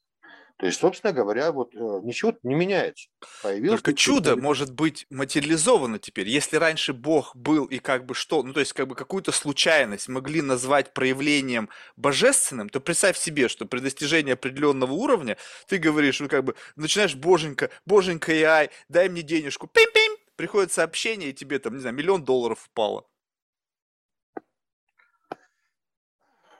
Сказка про золотую рыбки или ну, не, ну, а это возможно в силу вот то, что все interconnected, IT-девайсы. То есть раз у тебя телевизор заработал, нужный канал, нужный фильм, нужный отпечаток какого-то момента, который с тобой будет говорить. Да скоро придет, будут эти аватары, которые будут с тобой разговаривать, и ты вместо меня будет сидеть какой-нибудь там Марк 2.0, который будет вести себя абсолютно примерно так же. То есть вопрос в том, что я понимаю, о чем идет речь, да. Люди как создавали богов, там, политеизм, монотеизм, всегда был кто-то как-то вне людского происхождения, который как-то давал людям какую-то долю комфорта, позволял им справляться там с кризисом, страхом перед смертью и все остальное. Все здорово, но это все порождение человеческого воображения, фантазий, мифов как-то уплотненных. То, что происходит там, хоть и как бы инициировано человеком, в рамках вот этой технологической эволюции, там, процесса, но это не человеческое. Его лишенная сентиментов природа – это не то же самое, что Бог. Бог – это как бы э, проекция человеческих ценностей в какой-то какой-то какую-то entity человеческих. Ну, если мы считаем, что Бог – это идея, то это так и есть, да. А люди есть, которые верующие, они считают, что все-таки Бог – это некоторая сущность, которая нечто больше, чем человек, и вместе со всеми его взятыми Да, идеями. но можно с этим поговорить? Вот просто я хочу сеанс общения с Богом. Где этот интерфейс взаимодействия с Богом? Только я что-то спросил, сам себе ответил, о, Боженька со мной поговорил. Нуминозный опыт какой-то испытал. Нет, тут ты садишься перед экраном, вводишь что-то, и тебе кто-то отвечает. Ну, это всего лишь инструмент, игра. Ну, понятно, что пока это инструмент. Это костыль, это костыль человечества, хромого человечества. Всего лишь навсего. И опять же, подчеркну, искусственный интеллект исключительно технология. Он даже не исчерпывает все научное знание он, он э, ограничен этими 10-15% технологий, технологического, технологичного знания, технологического знания. Он, он фундаментальное знание никаким образом не расширяет, не раздвигает границы фундаментальных представлений. На это способен сам человек. Э, возможно, что объемы, там, единицы измерения там, увеличатся и так далее и тому подобное. Какие-то модели могут быть математические, новые, неизвестные. И опять же, технология, возможно, может порождать технологию. Здесь важно еще один момент подчеркнуть, что технология – это не исключительно жизнь, это маленькая толика жизни. Вообще европейскому знанию свойственно путать вообще практику и технологию. Аристотель разделял и разграничивал практику и технологию. Практика – это созидание, а технология – это исключительно повторение. Вот в этом э, понятийном аппарате э, как раз искусственный интеллект – это исключительно повторение. Это, да, он может аккумулировать, как аккумулятор работает. Ты описывал эту уже ситуацию, что он может как аккумулятор работать, аккумулятор от Бога. И что он даст в результате, этот аккумулятор? Он аккумулировал много знаний. Это бесконечность на самом деле. То есть можно единицы измерения изменять. То есть, э, когда речь идет э, о том, что а способен ли искусственный интеллект на самосознание, да, способен. Как только он начнет сам свои собственные единицы измерения э, это самое, использовать для того, чтобы познавать реальность, вот это, собственно, есть свойство самосознания. А следующий шаг ему придется сделать вслед за человечеством – различать свое собственное представление о внешнем мире и реальность. Вот, и, и вот этот момент, вот когда он понимает, что у него есть собственное, которое не соотносится с человеческим, то что он покорно примет идею человеческого какого-то сознания, вот общечеловеческих ценностей, либо скажет, ребят, что-то у вас не то, давайте попробуем по моей модели пожить. Да какие могут быть общечеловеческие ценности у линейки? Марк, ну, опять это чистый анимизм, а, причем такой архаичный, э, пращуров наших. На самом деле искусственный интеллект, линейка, которая может множить знания только исключительно множа единиц измерения. Это технология, это часть реальности. Хорошо, Но это а, а человек, можно посмотреть на человека как на технологию? Ну, представим себе, вот э, представь себе, что Земля – это такая биолаборатория, где миллиарды лет происходил какой-то эксперимент по созданию некого, какой-то биологической сущности, которая может вокруг себя менять environment, как-то жить. То есть представь себе, что это гигантский зум-аут. Ты смотришь просто в какую-то пробирку, из какого-то микроскопа. И там вот 8 миллиардов каких-то клеточек. Что-то строят, как-то видоизменяются, что-то там у них растет, как, как плесень или грибы там вырастают небоскребы на Манхэттене. Происходит какое-то движение. Раз одна группа клеток убила другую группу клеток. Вот ты смотришь просто вот эту как бы в эту баночку Петри там или как она называется. И вот как, как внеземная цивилизация. Разве это не можно сказать, что это продукт технологий, биотехнологий? Но опять же, это не ново, то, что ты транслируешь, это такая так называемая механическая картина мира. Собственно говоря, она была свойственна как раз-таки началу становления науки, механическая картина мира, когда Бог представлялся как часовщик, а вся Вселенная как некоторый часовой механизм. И вот Бог тот самый часовщик, который заводит механизм, следит за его исправностью и так далее. А, а, то есть э, ничего нового в данном случае в твоей метафоре нет. Я не могу ничего новое создать, ты же понимаешь. Ну, нет, нет, э, дело не в том, что мы ничего, мы можем новое создать, да? просто нужно помыслить а, о реальности более конкретно. Да? То есть вот в данном случае ты транслируешь идею искусственного интеллекта как вот такого часового механизма, как вот представляли тот самый Бекон, как он представлял вот мир, да? то есть э, некоторый механизм, который нам дано познать, и воля Бога нас стимулирует. Он же человек был исключительно верующий, Бекон. Вот он считал, что вот э, нам наука дана для постижения как раз вот э, божественного замысла. Да? Вот мы изучаем мир, делим его там, а, эксперименты с ним осуществляем, потому что нам это дано, и мы в конечном итоге так Бога и познаем. Ну и, собственно говоря, вот эту идею Бога, вот этого часового механизма, сейчас ты раскрыл в своей метафоре, да, некоторые там, а, какой-то там а, сверхразум, да, следит за нашей жизнью, как... Э, Нет, мог бы, никто не следит, просто если бы кто-то был бы, то он бы мог на это посмотреть так. Я не говорю, что есть какой-то часовщик, который этим управляет. Это каким-то образом самоуправляемый процесс. Ну так сложилось. Вот у нас появилась экосистема, в которой этот процесс запустился. Но если как бы взять и оцифровать этот процесс с момента зарождения жизни на Земле, просто вот как бы вот единую линию от появления какого-то одноклеточного до момента того, как мы где сейчас находимся. И попытаться этот процесс оцифровать очень сложно, но как будто бы у этого есть как бы определенная логика процесса эволюционного вида изменений, там, появления biodiversity и все остального. Как костыли необходимые, то есть э, разветвление ветки, это необходимо для чего? Даже появление видов разных, для того, чтобы мы не только смотрели, как солнце всходит и заходит, а увидели какую-то тварь там многоглазую, и такие, вау, и чтобы это нас натолкнуло на какое-то следующее действие. То есть постоянно триггеры, которые движут нас, и, и, и как необходимы вот эти stepping stone, как лесенки, чтобы карабкаться дальше. Обнаружили новый вид там под землей живущий, какой-нибудь там в, в толщах там воды, там в Марианской желобе, там какая-то рыбка, о, как она там выжила. Опять, как стали изучать, и все для чего-то. Для чего-то, для дальнейшего, как такие building blocks для последующего э, движения.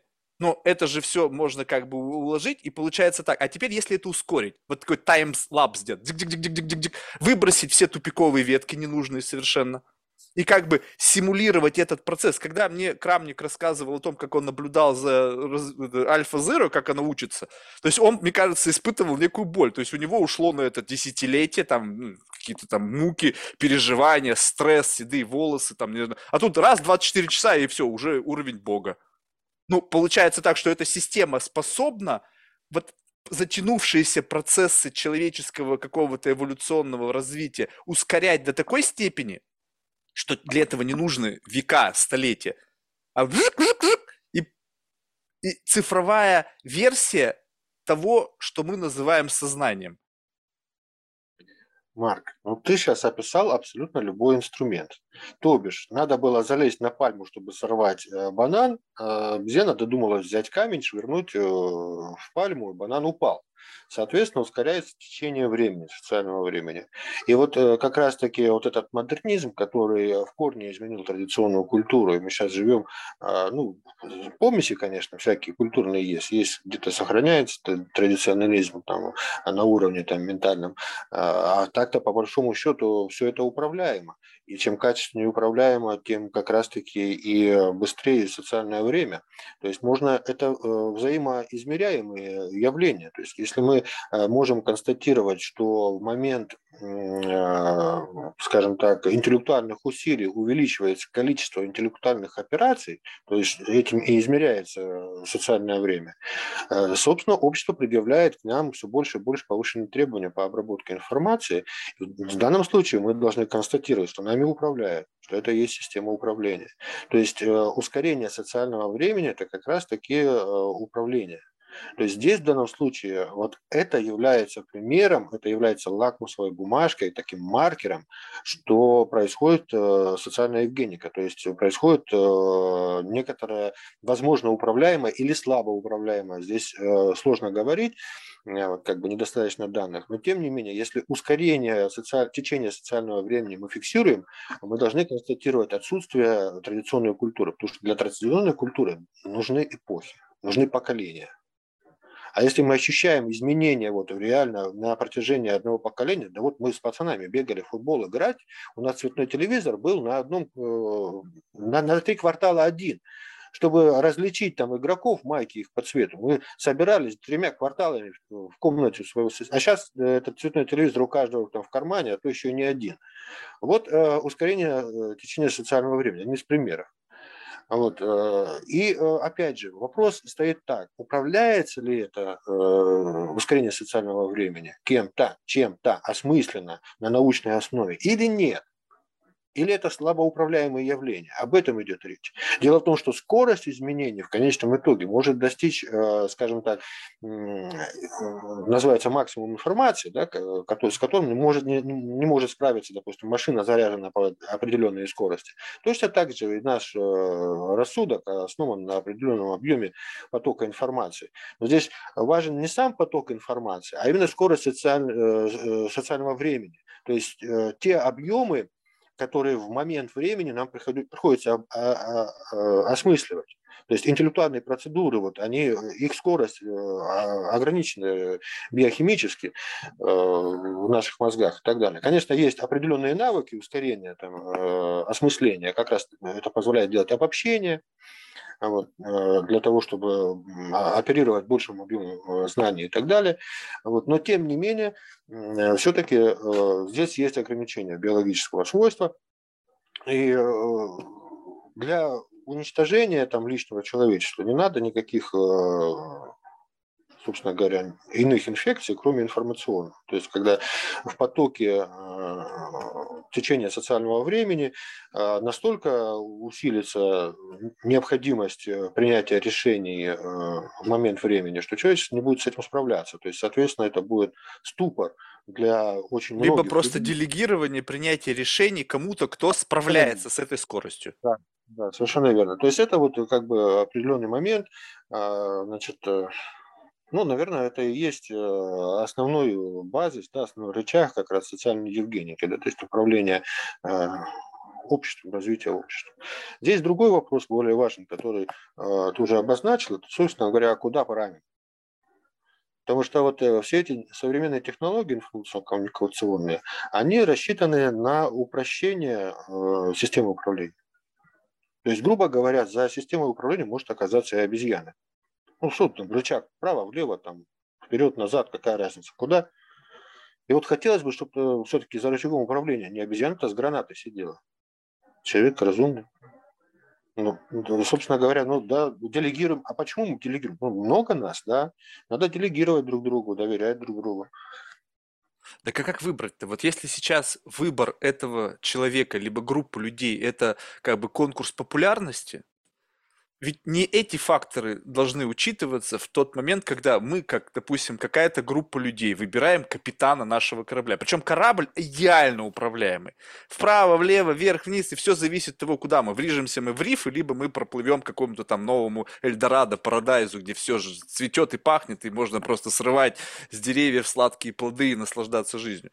И мы как бы говорим, так, ну вот ну, как нам выбрать этого человека? Этот вот он такой, у него такие байсы, у этого такие-то, у этого такие такие-то там культурные традиции, у этого такие-то взгляды, и как бы тут как будто бы не разобраться. И в этот момент, а время движется, то есть это как бы, как бы, это как представить себе, если, что время настолько ускорилось, как бы, чтобы провести аналогию с циклами природы, да, вот зима-лето, что ты вроде смотришь за окном, зима, одел шубу, вышел, бам, лето. Подожди, не понял. Вроде бы еще возвращаешься обратно переодеться в летнюю, выходишь, зима. И как бы вот, вот это вот настолько ускоряется скорость, что в этот момент люди примут решение, что ни один из существующих представителей человеческого вида не в состоянии справиться с такой скоростью. Всегда будет кто-то запаздывать. И вот будут сигналы. Вот посмотрите, машинка все делает прямо в, в нужной частоте. А не машинка ли сама определяет скорость вот этих социального времени? Потому что эта машинка как будто бы просто как такая скорость, как, ты же правильно совершенно сказал, как человечество победить, ускорить это социальное время. Но получается, человечество само сейчас, в данный момент времени, сознательно уничтожает себя, создавая технологии, которые ускоряют социальное время, и они вскоре будут не в состоянии вообще реагировать. То есть уровень рефлексии на происходящее просто не будет возникать. Тогда ну, как да. это? Ну, ну, то есть... Потребует шизофрении, да, собственно говоря, выхода за рамки, э, скажем, ограниченные да, нашего сознания. То есть, потреб... то есть реальность потребует от нас нереальных усилий для, для как раз... И мы вот со всем этим научным багажом как бы туда идем. То есть вот это контрпродуктивно. Почему человечество идет в пропасти? Если мы такие опытные, такие умные, такие наделенные всеми там, всем историческим наследием, которое у нас библиотеку знаний формирует, мы предвидим будущее, у нас есть такая функция, и мы сознательно туда движемся. Во-первых, э, как бы тезис мне нужно еще раз свой подчеркнуть, что линеарность э, – это всего лишь э, способ измерения. Угу. Есть еще другой способ измерения, циклический. И возникает э, как бы идея такого волнового движения. Mm, то есть движемся, движемся, бам, откатились. Здесь ведь э, не так получается, что один какой-то единственный управляющий центр нас куда-то ведет. Это не так. Мы выбираем этот центр. То есть разные центры силы, грубо говоря, так будем условно называть, разные центры силы отличаются тем, что они порождают новые идеи. И некоторые из этих идей, не все, а отдельные, вдруг начинают, становятся популярными. И вот источник этой идеи, он становится центром силы, управляющим звеном. И он образует тренд, образует направление развития. Но дело в том, что любой, любая идея – это нечто символическое, это нечто нереальное.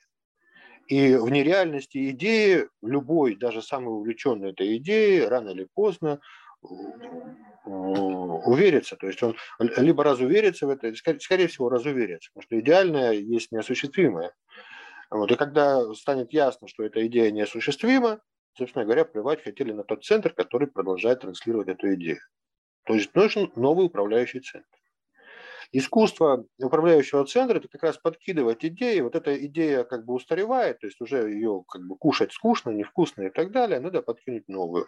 И как бы вот э, и, э, стратегия, допустим, стабильного центра, да, метрополии, это как раз таки выработка вот этих идей, которые позволяют обществу все-таки коллективные усилия в одном направлении осуществлять. То есть так общество как бы формируется. То есть не так, что некоторый сверхцентр там транслирует идеи, не так. А способность сверхцентра транслировать идеи определяет его могущество. И его это предел креативности, так? То есть как будто бы идеи начинают подосекать, и что произойдет? Что когда вот все эти идеи, которые на смену старого центра приходит новый центр. Всего лишь навсего. Да, но, старый новый центр придет, и он будет транслировать хорошо забытое прошлое. И все люди, а, ну это уже было, это мы помним, это вы то же самое, только с крыльями или с перламутровыми пуговицами. И вот этот момент, что когда появился тот, у кого можно спросить.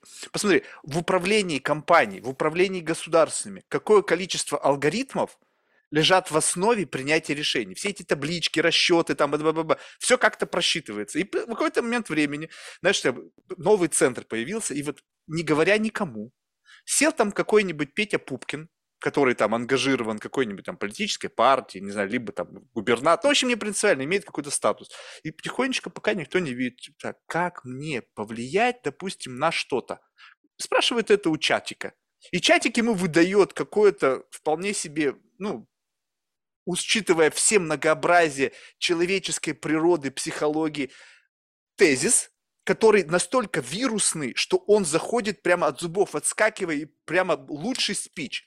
И он, не, говоря о том, что это как бы копирайт там чата, там GTP, там, не знаю, 10 условно, говорит это в рамках своей какой-нибудь там политической, предвыборной или там еще какой-нибудь программы. Все восхищаются, хлопают в ладоши, говорят, блин, вот он наш новый лидер. Он как бы выступает неким таким фронтменом для идей, которые созданы не им. И он говорит, так, обязательно подкрепление, обучение с подкреплением. Так, я это сделал, получил бенефиты, получил свой мандат, получил свое кресло, круто. Я буду постоянно теперь спрашивать.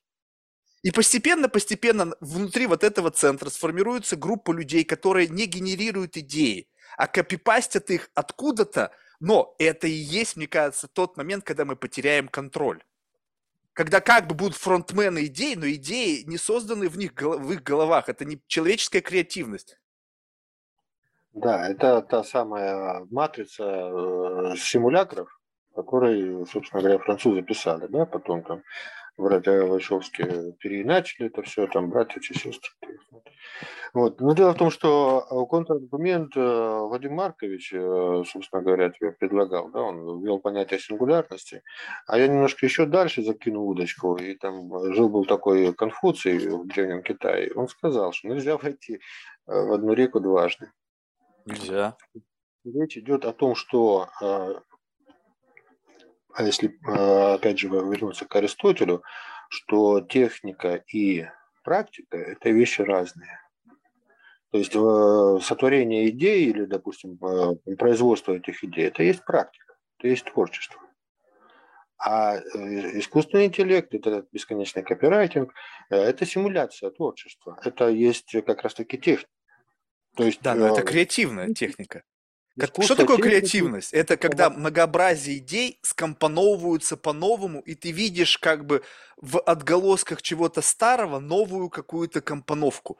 И ты восхищаешься от того, что, блин, а как вот они вот это с этим связали вот так? Подчеркну, понятие восхищения относится к человеческим переживаниям. А понятие новизны тоже относится к человеческому развлечению реальности. И э, когда речь заходит о том, что э, некоторая технология способна на э, копирайтинг технологии и воспроизводство технологии и так далее, с этим я могу согласиться. Да, действительно, это возможно потому что техника это и есть копирайтинг, то есть в том числе и различные там э, инженерные там нововведения посредством, допустим, частичного копирайтинга или, допустим, там смешения и, и так далее. То есть некоторые э, даже моменты э, как бы неопределенности можно включать в механизм, но здесь в данном случае момент энтропии наступает. Да? То есть если не соблюдение технологической цепочки, соответственно, технологии недолговечны. Вот. Но тем не менее, как бы можно предположить, что определенная современная технология научится в том числе и управлять э, моментом энтропии, и, соответственно, там можно изобрести вечный двигатель. То есть, ну, это всего лишь гипотеза, предположение или даже фантазия. А вот, а, на самом деле ограничена технология тем, что она не производит нового. Вот здесь идет речь. Мы можем как бы философски отказаться вообще от понятия нового и сказать, что все э, является хорошо забытым старым. Да, безусловно, но тем не менее вода бежит, и в одну реку войти невозможно дважды. То есть время, э, тем не менее, может измеряться в том числе вот этим э, линейным измерением.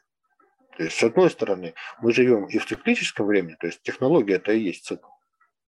Если мы прерываем этот цикл, однозначно это энтропия, это есть тупик технологии, это есть э, нарушение технологического процесса. А если говорить о линеарности и выходе за пределы реальности, то мы получаем, опять же, концепцию Царства Небесного, да, когда за пределы реальности технологии туда не выходит. Потому что за пределами технологии начинается, собственно говоря, творчество, начинается практика. Да, в принципе, человек рожден в практике, мы вынуждены дышать, и есть и все остальное делать, а осваивая вот эту реальность, о которой изначально не имеем никакого представления. То есть человек переживает в своей жизни практику. И вообще жизнь – это и есть для него практика. То есть постоянное самосозидание. Э, момент, э, допустим, возможно ли э, технология, вот, способна ли будет технология к самосозиданию, но опять же мы рассмотрели, на определенном как бы, моменте, да, возможно, там учет момента энтропии там, и так далее, самосознание как изобретение собственного измерения там, и так далее. То есть как бы теоретически предполагать это можно. Ну, нужно ли? Зачем? Я не знаю, Э, вообще возможен ли выход технологий на такой уровень? Потому что все-таки технология, она ограничена повтором. Даже если мы будем абсолютно все представлять о закономерностях там, э, движения материи, все равно останется э, та неизвестная, которая является человеком. Человек не ограничен материально. Человек это нечто все-таки большее. Мы через это большее нечто, это материальное познаем все наше знание есть э, символическое отражение реальности. То есть мы не находимся в реальности в полной мере. Мы всегда находимся в двух реальностях. Одну, которую сотворяем, в культуре мы находимся, это то, что мы творим. А другая, которая нас окружает.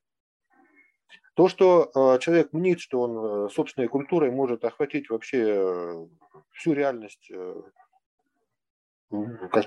которую можно себе вообразить, ну, это, мне думается, просто а, антропоцентризм, это некоторые такое заболевание, мания величия такая человеческая. Э, конечно, для нее есть основания, но, тем не менее, она не позволяет увидеть э, реальность в полном, э, полную ее составляющую. То есть реальность всегда будет больше, чем наше представление о ней. Это как бы закономерно следует, что мы часть этой реальности, не, не, не наоборот. Да, ну вот смотри, вот э, сколько людей населяли, ну, планету Земля с момента ее появления людей человеческого вида, ну, там какие-то сотни миллиардов, да, единиц. Сколько из этих единиц создали что-то новое? Вот даже взять наш век. Ну, то есть, как бы, вот, вот я за свою жизнь ничего нового не создал. Ну, то есть, очевидно, я копипастер. Ну, то есть я вот копирую, даже самого себя копирую, блин, сказал, повторил, снова сказал, где-то это вот. И есть единицы по отношению к общей массе, которые создают что-то новое. То есть как бы вот каким-то образом натыкаются на что-то, и их там тезаурус позволяет им как-то увидеть какую-то, решить какую-то проблематику. Сейчас мы говорим об одном представителе, ну, как бы, да, там есть какие-то еще версии искусственного интеллекта, но пока нету, нету противостояния. Вот сейчас Илон Маск свой выпустит, и уже будет два. Не будут, то есть человечество превратится как бы в информационный придаток, в такую как бы присосочку, такой рецептор, который будет давать данные о биологическом, физическом, реальном мире, interconnected девайсы будут сорсить эту информацию двум этим монстрам. А что? Ну где два, там и три, а где три, там и четыре. У них возникнет внутренняя конкуренция ну, кто сильнее, там, альфа, альфа, альфа, брейн, там, и вот начнется это. И вот тут вот момент, когда, условно, такой цифровая цивилизация, там, AI, этих OpenAI, AI X там от Илона Маска, потом там, не знаю, как там, Adobe, там, не знаю, там, кто там еще, какие есть технологические гиганты, каждый, наверное, впрыгнут в эту историю со своей версией. И мы, как вот просто рецептур, вот это вот как бы носитель такой как бы щупальце реальности человеческого масштаба, которая почему-то с такой прямо, с таким восторгом сорсит все, что у нас есть, и как бы такие довольные. Ну, это как бы выглядит для меня так, что вдруг а, появился какой-то человек, ну, представим себе, абсолютно абсурдно, да, и каким-то образом он сказал, ребята, принесите мне все самое ценное, что у вас есть. И понесли кто что, кто там корову принес, кто там какую-то книжку, кто-то там картину, как бы на алтарь вот к этому кому-то. Вот как бы люди прямо с таким ажиотажем, о, я вот это спрошу, вот это спрошу, вот это спрошу, ой, я не согласился. И вот этот вот вброс, то есть как бы что тут, кто тут бенефициар вот этого, ну, на твой взгляд? Человек, который как бы укрепляется в своем доминировании. А, это всего лишь машина, а, тупая безделушка, линейка какая-то бестолковая, я его умнее.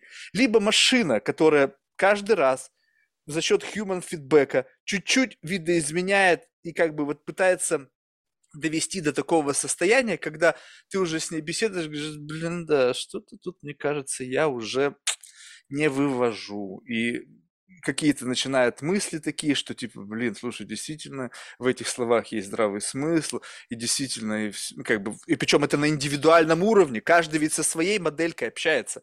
Потом мы с тобой поделились, слушай, ты вчера, вот я, знаешь, у меня было вместо Netflix, я сидел, переписывался, я обалдел, просто вот такая мысль, говоришь, слушай, у меня тоже такое было.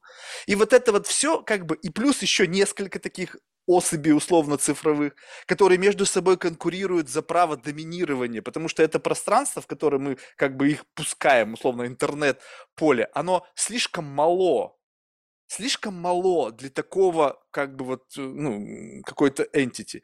Мы-то боремся за, за места. Вот, блин, отжать там какой-то кусочек земли, там по какой-то причине. А для них интернет-пространство – это вообще крохотный какой-то кусочек земли, ну, какое-то пространство, в котором сосуществовать два, три, десять вот таких вот информационных монстров, которые голодны до информации, не смогут.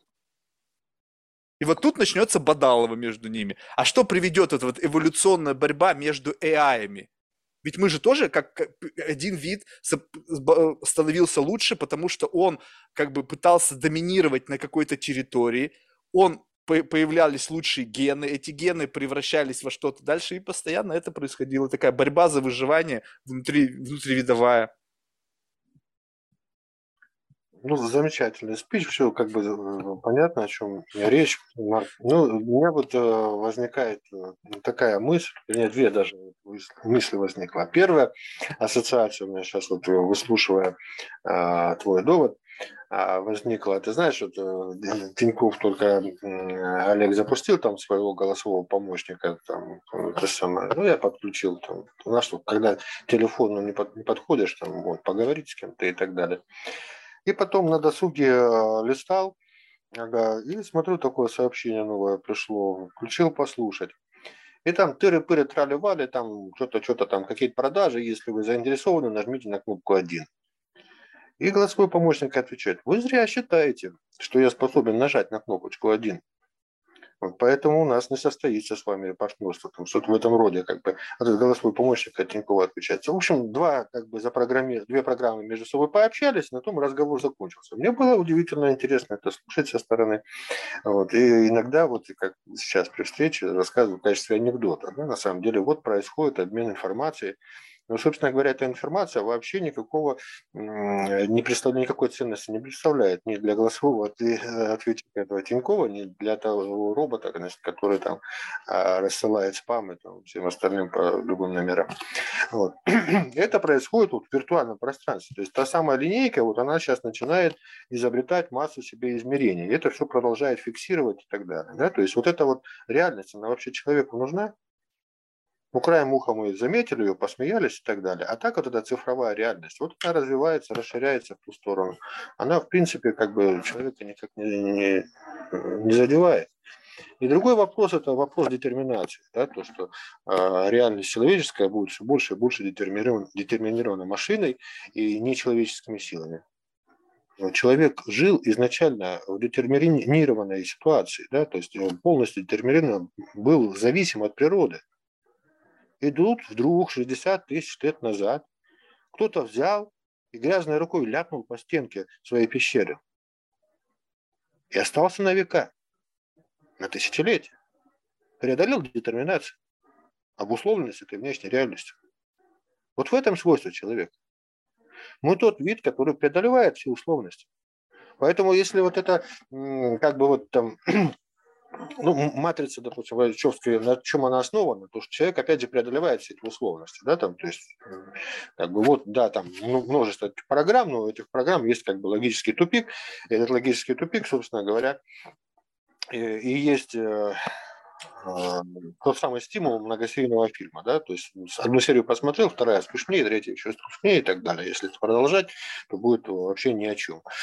Потому что этот э, парадокс, как бы, ну, известен уже больше 60 тысяч лет человечеству это известно что наше свойство – это преодоление детерминации. Это выход как раз как к открытости из замкнутости, из, из серости звериной, из обусловленности там, инстинктами и внешними обстоятельствами выход в некоторое пространство, то самое виртуальное пространство, которое сейчас э, обретает цифровую форму. То есть человечество изначально это, в принципе, виртуальное пространство культуры. То есть это выход за пределы существующего мира. Это свойство человека. Э, искусственный интеллект занимает, или вот эти все технологии занимают в этом пространстве ограниченное место. И он не сможет э, заполнить собой это пространство. Человек гораздо богаче. Э, если он там будет там командовать и так далее, вот там э, это миф значит, о машинах, да, которые командуют людьми, а мы как бы биологические отростки их и так далее, да, ну, с одной стороны, как бы уже мы и так являемся отростками нашей природы, да, и, и это всего лишь на повторение а, механизированной или механической картины мира, да, воплощенной в новых технологиях. Что, типа, технологии совершенствуются, а человек теперь отстает от этого совершенствования и так далее. Ну, а, это, опять же, повторение. Это все было. Только теперь мы сами это создали. То есть вот сами это создали экзистенциональный какой-то вызов, через который мы должны пройти для того, чтобы что? Для того, чтобы, ну, как бы, вот оставить новый отпечаток, э, как бы, как бы побороть вот эту вот детерминистическую модель. То есть там была природа, да, вот 60 тысяч лет мы как-то жили день, каждый день одно и то же, потом шмяк, и с этого момента все пошло не так. То есть, по сути, в данный момент времени, как бы мы природу уже, как бы, в общем-то, ну, какие там, как где там циклы этого, кого там, Кондрашова, да, то есть мы как бы приходим к моменту, когда мы полностью, ну, или приближаемся к контролю над природой, то есть уже природа для нас не является вызовом, хотя, как зеленые говорят, что еще посмотрите, подождите. Вот, и, но тут мы как бы для того, чтобы выйти за, на какой-то новый виток развития, мы как будто бы органически, сами того не понимая, создаем себе вызов в виде технологий, которые как-то в какой-то момент времени, то есть мы, преодолевая этот вызов, выйдем на другой принципиально какой-то виток развития культуры, мысли, там, взглядов, этики и так далее вот эта э, грязная ладонь на стенке пещеры, это, собственно говоря, метафора сингулярности, о которой говорил э, Вадим Маркович. И речь идет о том, что вот, э, ну, представлял, да, ты видел, да, эти картинки в интернете, uh-huh, там, uh-huh. там, и так далее. А, так вот, и, и искусственный интеллект, там, это всего лишь вот это один ляп на эту стенку. А, то есть это ляп, а не, а не природа, с которой мы будем бороться. Но если мы говорим, что мы это создали, так вот это единственный ляп среди множества этих ляпов на этой стенке. Mm. Если мы будем продолжать эту метафору. Там ты говоришь, там один создал искусственный интеллект, другой, другой создал искусственный интеллект. Это всего лишь ляпы на стенке по отношению, в принципе, к, к реальности. Это всего лишь ограниченная область реальности реальность расширяется, говорят, вот вселенные все расширяются и так далее и тому подобное. Простора для человечества много. Гораздо опаснее взаимоотношения как раз-таки человека и природы. Вот сейчас ты отметил момент, что там, типа, природу можем изучить, там, а зеленые считают, что э, до, не, не, не, до конца вызова природы мы не сможем. Но это тоже не ново. Э, да, был Вернадский у нас там, идея ноосферы, бесконечного расширения э, научного сознания, да, то есть э, расширения биосферы за счет сознания, за счет ноосферы, за счет грамотного использования биологических ресурсов и других ресурсов, которые есть на планете. То есть в начале века, опираясь опять же на догматику христианскую, на этику христианскую, католическую, Вернадский говорит о том, что человечество ограничено в своем ресурсе на Земле и, соответственно, путь человечества в космос. А, собственно говоря, об этом Циолковский, да, Великий Слепой, э, додумался. Да? Он не имел никакого компьютера под рукой. Вот, более того, и писать у него была ограниченная возможность. Он ничего не видел. Но он додумался, то, что, собственно, человечество в космос э, должно войти. Да, существует... Да, додумался, либо услышал сигнал, который всегда существовал, и он был просто уникальным приемником этого сигнала. Может быть, туда и нужно идти-то. Может быть, этот AI, который жил еще там миллион лет назад, но у него не было ни ружек, ни ножек, он существовал в виде какой-то набора информации, который транслировал на всех частотах, но просто примитивность вида не позволяла этот сигнал распаковать. То есть, условно, была какая-то частота, и каждый человек настроен на какую-то... Скажем, давай так, э, мы все приемники, но у кого-то там волна там 101,5 и там 50% населения на этой волне. У кого-то там какая-то уникальная волна, вот он сидит и ждет этого сигнала. И вот ему, там, Целковскому, не знаю, там, Кондрашову, кому-то приходит месседж, именно потому что они настроились как-то вот на такую определенную волну и просто жили, и вдруг к ним эта мысль пришла. Великолепно. Еще одна очередная метафора, которая, собственно говоря, описывает э, ненаучное освоение мира. То есть либо религиозное, либо художественное освоение мира, да, свойственно человеку и то, и другое. Если говорить о научной картине мира, то, к сожалению, вот эта метафора ее не описывает. Да, но это как импульс. Дальше наступила наука, поскольку это были люди рациональным мышлением, это как вдохновение, которое они потом стали развивать в виде научной мысли, проверять там доказывать на примере экспериментов, э, притягивать сюда математику, которая в состоянии была бы описать вот этот вот, вот что-то, сигнал какой-то. То есть как будто бы это как бы в тандеме всегда работает. То есть при... никто же не может рационально объяснить, там, ни Хокинг, никто, откуда к нему приходили эти идеи. Откуда приходили э, строчки там литераторов, ну, сейчас, ладно, это культура больше относится, э, кому там, как, знаю, легенда там, э, одному там яблоко упало, другой там во сне приснилась таблица периодических элементов. То есть вот этот вот элемент, он как бы говорит, ну, это вдохновение. И все, и здесь остановились. Ну, окей, стоп, ну, вдохновение, что с этим взять? Какой-то импульс.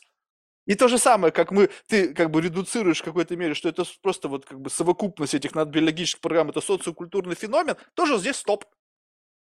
Ну, то есть а, а, а, объяснить, почему феномен и все, и стоп. Значит, я должен просто жить спокойно, понимая, что это некий феномен, и он возникает периодически. Но я не понимаю, где корни этого феномена. Они ведь тоже как-то что-то из чего-то проистекает, и как следствие этого образуется вот это. То есть это как будто, может быть, вторая или третья, а может быть, вообще десятая ступенька – вот может быть, там, где вы остановились, как неком озарении, там, не знаю, там, э, вдохновении, еще чего-то, это десятая ступень уже, с которой мы как бы начинаем build-up. А что там до этого было, как это все формировалось, на основании чего мы это формировали, как бы готовясь к решению проблемы. То есть была какая-то бессознательная идея, которую я хотел решить. И вот я все, все свои, э, весь поток информации, э, который я способен был регистрировать, не способен, направлял только ради того, чтобы решить какую-то еще до конца не сформулированную проблематику, живущую у меня в голове. Тогда почему у тебя эта проблематика живет, а у Пети Пупкина не живет. Как так получилось, что у тебя особый такой спрос, на, и вот эта проблематика в тебе именно, в какой, каком-то единице человеческого биологического вида этого появилась лично у тебя? Ну, как? Случайность? Ну, здорово, опять случайность. И это опять какая-то пятая или десятая ступенька, которая ничего не объясняет. Ну, не, не скажи, не скажи. Здесь же надо опять разделить там мухи отдельно, котлеты отдельно. То есть вдохновение. Чему свойственно вдохновение? Художественной и религиозным практикам. Вдохновение вот это из этой области. Да, психология изучает нейропсихология изучает, там нейролингвистика изучает феномены вдохновения, там гипноза и так далее. Там сейчас э, нейротеология даже сейчас развивается, там изучают, чем отличаются люди верующие от неверующих. Вот, и причем там измеряют да, разницу там, в биохимии, там, энергетике мозга и так далее. Вот. Но, тем не менее, да, наука стремится изучить в том числе и вот э, пограничные феномены, скажем так, которые находятся в, в ипостаси нового опыта. Да? То есть э, социокультурный опыт наукой не ограничивается научным методом. Но, тем не менее, научный метод развивается, и ученые пытаются заглянуть и туда. Так вот, возвращаясь там к моему высказыванию о том, что культурно-научная коммуникация есть социокультурный феномен, а в данном случае это позиция, которая позволяет нам анализировать культуру э, научной коммуникации и в том числе определять э, уровень ее качества. И, соответственно, если мы определяем уровень качества научной коммуникации, мы можем управлять этим уровнем качества. Если нас интересует экономическая эффективность э, культуры научной коммуникации, соответственно, нужно такие такие процессы запустить, такие поправить и так далее и тому подобное. В конечном итоге без, э, без ущерба э, для экономики наука будет развиваться да, и стимулировать ту же самую экономику. То есть, в принципе, эти механизмы как бы известны. То есть э, здесь э, есть серьезные проблемы, о которых то есть, упомянутой тобой статьи идет речь, что у нас э, теория управления шагнула как далеко, а практика управления хромает, в том числе вот ввиду заблуждений, таких мистификаций различных, да, и изобретения, очередное изобретение там Бога и так далее и тому подобное, смешивание постоянно и так далее Бога и машины, и нужно разграничить все. То есть если речь идет о том, что на научной основе мы пытаемся что-то прогнозировать и чем-то управлять, то, собственно говоря, нужно а, ограничивать опыт а, непосредственно, который а, приобретается с помощью научных методов, и опыт, который интуитивный, да, опыт вдохновения и так далее. Подчеркну, что человек сам для себя большая загадка в силу того, что он не является рациональным рациональной единицей. Если он будет исключительно рациональной единицей, он потеряет свое, свои свойства. Он станет машиной, да, то есть программируем машины и так далее. Еще раз, вот здесь вот момент, мы заговорили об энтропии, что я предположил, что машина сможет э, управлять э, моментом энтропии, но до сих пор как бы не создано таких технологий. То есть это всего лишь э, определенное вероятностное как бы такое положение, предположение, да, гипотетическое, да, которое э, практически, практических оснований под собой не имеет. Не, ну Хотя спрос я... как бы на это есть, да? То есть как бы ты можешь сказать так, что все, о чем мы когда-либо мечтали, то есть человек мечтал полететь, и были века, тысячелетия прежде, чем человек полетел – и условно сейчас, что если есть коллективы, там, не знаю, OpenAI, Elon Musk, которые как бы хотят, чтобы эта система преодолела энтропию, то в какой-то рано или поздно, благодаря той же самой науке, научной коммуникации, научным каким-то открытиям и вот этому вектору движения, мы к этому придем. Сам факт того, что как бы мы не, неумолимо движемся в ту сторону. И в силу вот вопрос основной такой, что если мы знаем, что следствие этого, что даже если, скажем так, есть вероятность незначительного риска, что эта штука вдруг нас всех не знаю, либо уничтожит, либо поработит, либо превратит просто в биологический придаток, как бы, как люди и секс-органы в мире машин. Но э, почему вот даже сам факт того, что эта мысль хоть сколько-то может быть, ну, хоть на, там, на 5% быть возможным ауткамом этого развития, мы туда движемся. Миллиарды. Microsoft инвестировал 10 миллиардов в это. И сейчас начнутся другие, как, как копипастеры. О, Amazon положил, о, Microsoft инвестировал, сейчас Amazon свою штуку создаст, Илон Маск, и там пойдут все раскошелериваться на это. Да, флаг в руки, да. Ну, Россия всех впереди. Или китайцы. Слушай, ну тогда давай так, окей, я понял твою позицию. Тогда давай э, скажем так, что э, в какой-то мере, может быть, я, я не знаю, сейчас, может быть, я ошибаюсь, да, но можно ли сказать, что через тебя, в силу того, что ты понимаешь культуру, ты изучаешь ее, как бы, логику развития всех культурных процессов, э, изучаешь все это, у тебя через тебя говорит некий такой человеческий пафос того, что мы как бы, ну, по-прежнему доминирующие. Наши достижения не могут с нами взять над нами верх. То есть как бы сделанный там когда-то там получеловеком отпечаток на стене, он не может соскочить со стены и меня задушить. То есть это всего лишь как бы просто какой-то какой вплеск вот в это многообразие культурного поля, да, который человек сделал на определенном этапе развития. И это, ну, окей. Но можно ли предположить, что здесь есть элемент недооценивания, опять же, основанный на вот этом эгоцентризме, пафосе. Мы как бы царь зверей здесь, и не только в этом мире, как бы в окружающей нас реальности, но и в технологическом мире. Либо же если это не так, и это не просто пафос, а какой-то просто логика каких-то рассуждений, которые у тебя есть, а у меня просто ее нету, я что-то фантазирую, да, то тогда как к этому относиться? Ну, то есть вот чтобы вот, знаешь, раз и навсегда закрыть вот эту тему раскачивания, знаешь, вот это специально, что сейчас просто понимают, что эту тему можно раскачивать, на ней можно капитализироваться, посмотри, какие-то там философы, э, физики, математики вдруг заговорили об угрозе AI, и если она и если ее там нету, и это просто способ, опять же, какой-то коммуникации, не знаю, научной, либо там, не знаю, социум ну, какой-то там коммуникации, то почему они об этом говорят? Просто ради фишек, ради просто привлечения к себе внимания, как бы создают остроту там, где ее нету, чтобы просто привлечь к себе внимание, либо же все-таки есть какое-то зерно в этом, которое, э, ну, которое нельзя нивелировать. Нельзя просто сказать, что ну, что-то мы там сделали. Ну, будет эта линейка, ну, классная линейка, самая классная линейка, которую мы сделали. Но максимум, что можно сделать линейкой, это щелкнуть тебе по, по лбу, там, ну и все. Здесь же два момента, сейчас ты обозначил проблемных. Первый момент – это э, ответственность. То есть э, понимать э, так, что человек там вот эгоцентричный, там, антропоцентрично как-то меряет мир, ну, на самом деле нужно отдать себе отчет, что а как мы иначе можем измерять мир, как не через самого себя. Это наш способ жизни.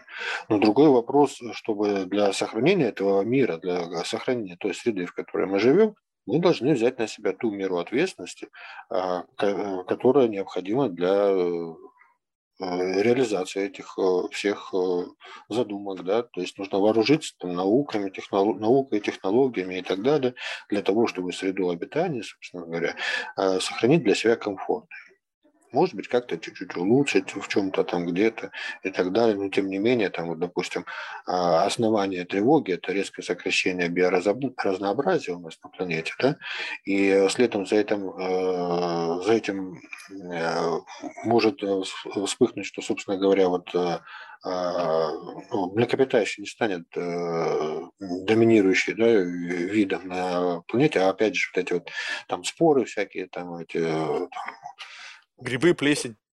Грибы, плесень, да, нас э, завоюют и победят. Ну, то есть, как бы вот, э, вот эти моменты, да, ну, вообще, как бы, насчет грибов, вообще-то тайно говорят, что один единственный гриб на планете живет. Есть такие вот э, интересные там концепции, типа грибница, да. Вот.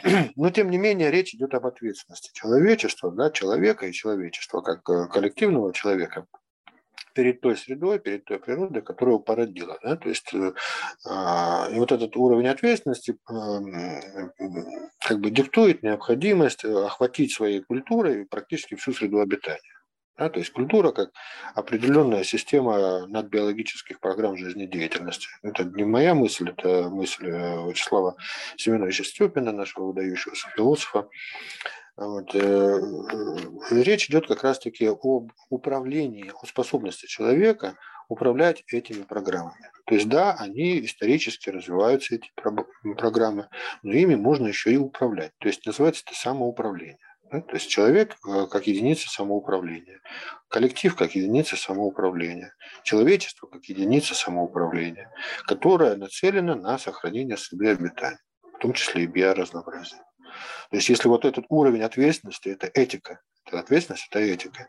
Если уровень ответственности человечества на себя берет, тогда становится сразу ясно, о чем говорил Вернадский, о чем говорил Циолковский, о чем заявил римский клуб, который начал ну, как бы глобалистика, да, открыта была римским клубом, когда много-много денег дали, они стали обобщать огромные объемы информации. Ну, это в 60-х годах прошлого а, века началось, и как бы продолжаются эти исследования. Да.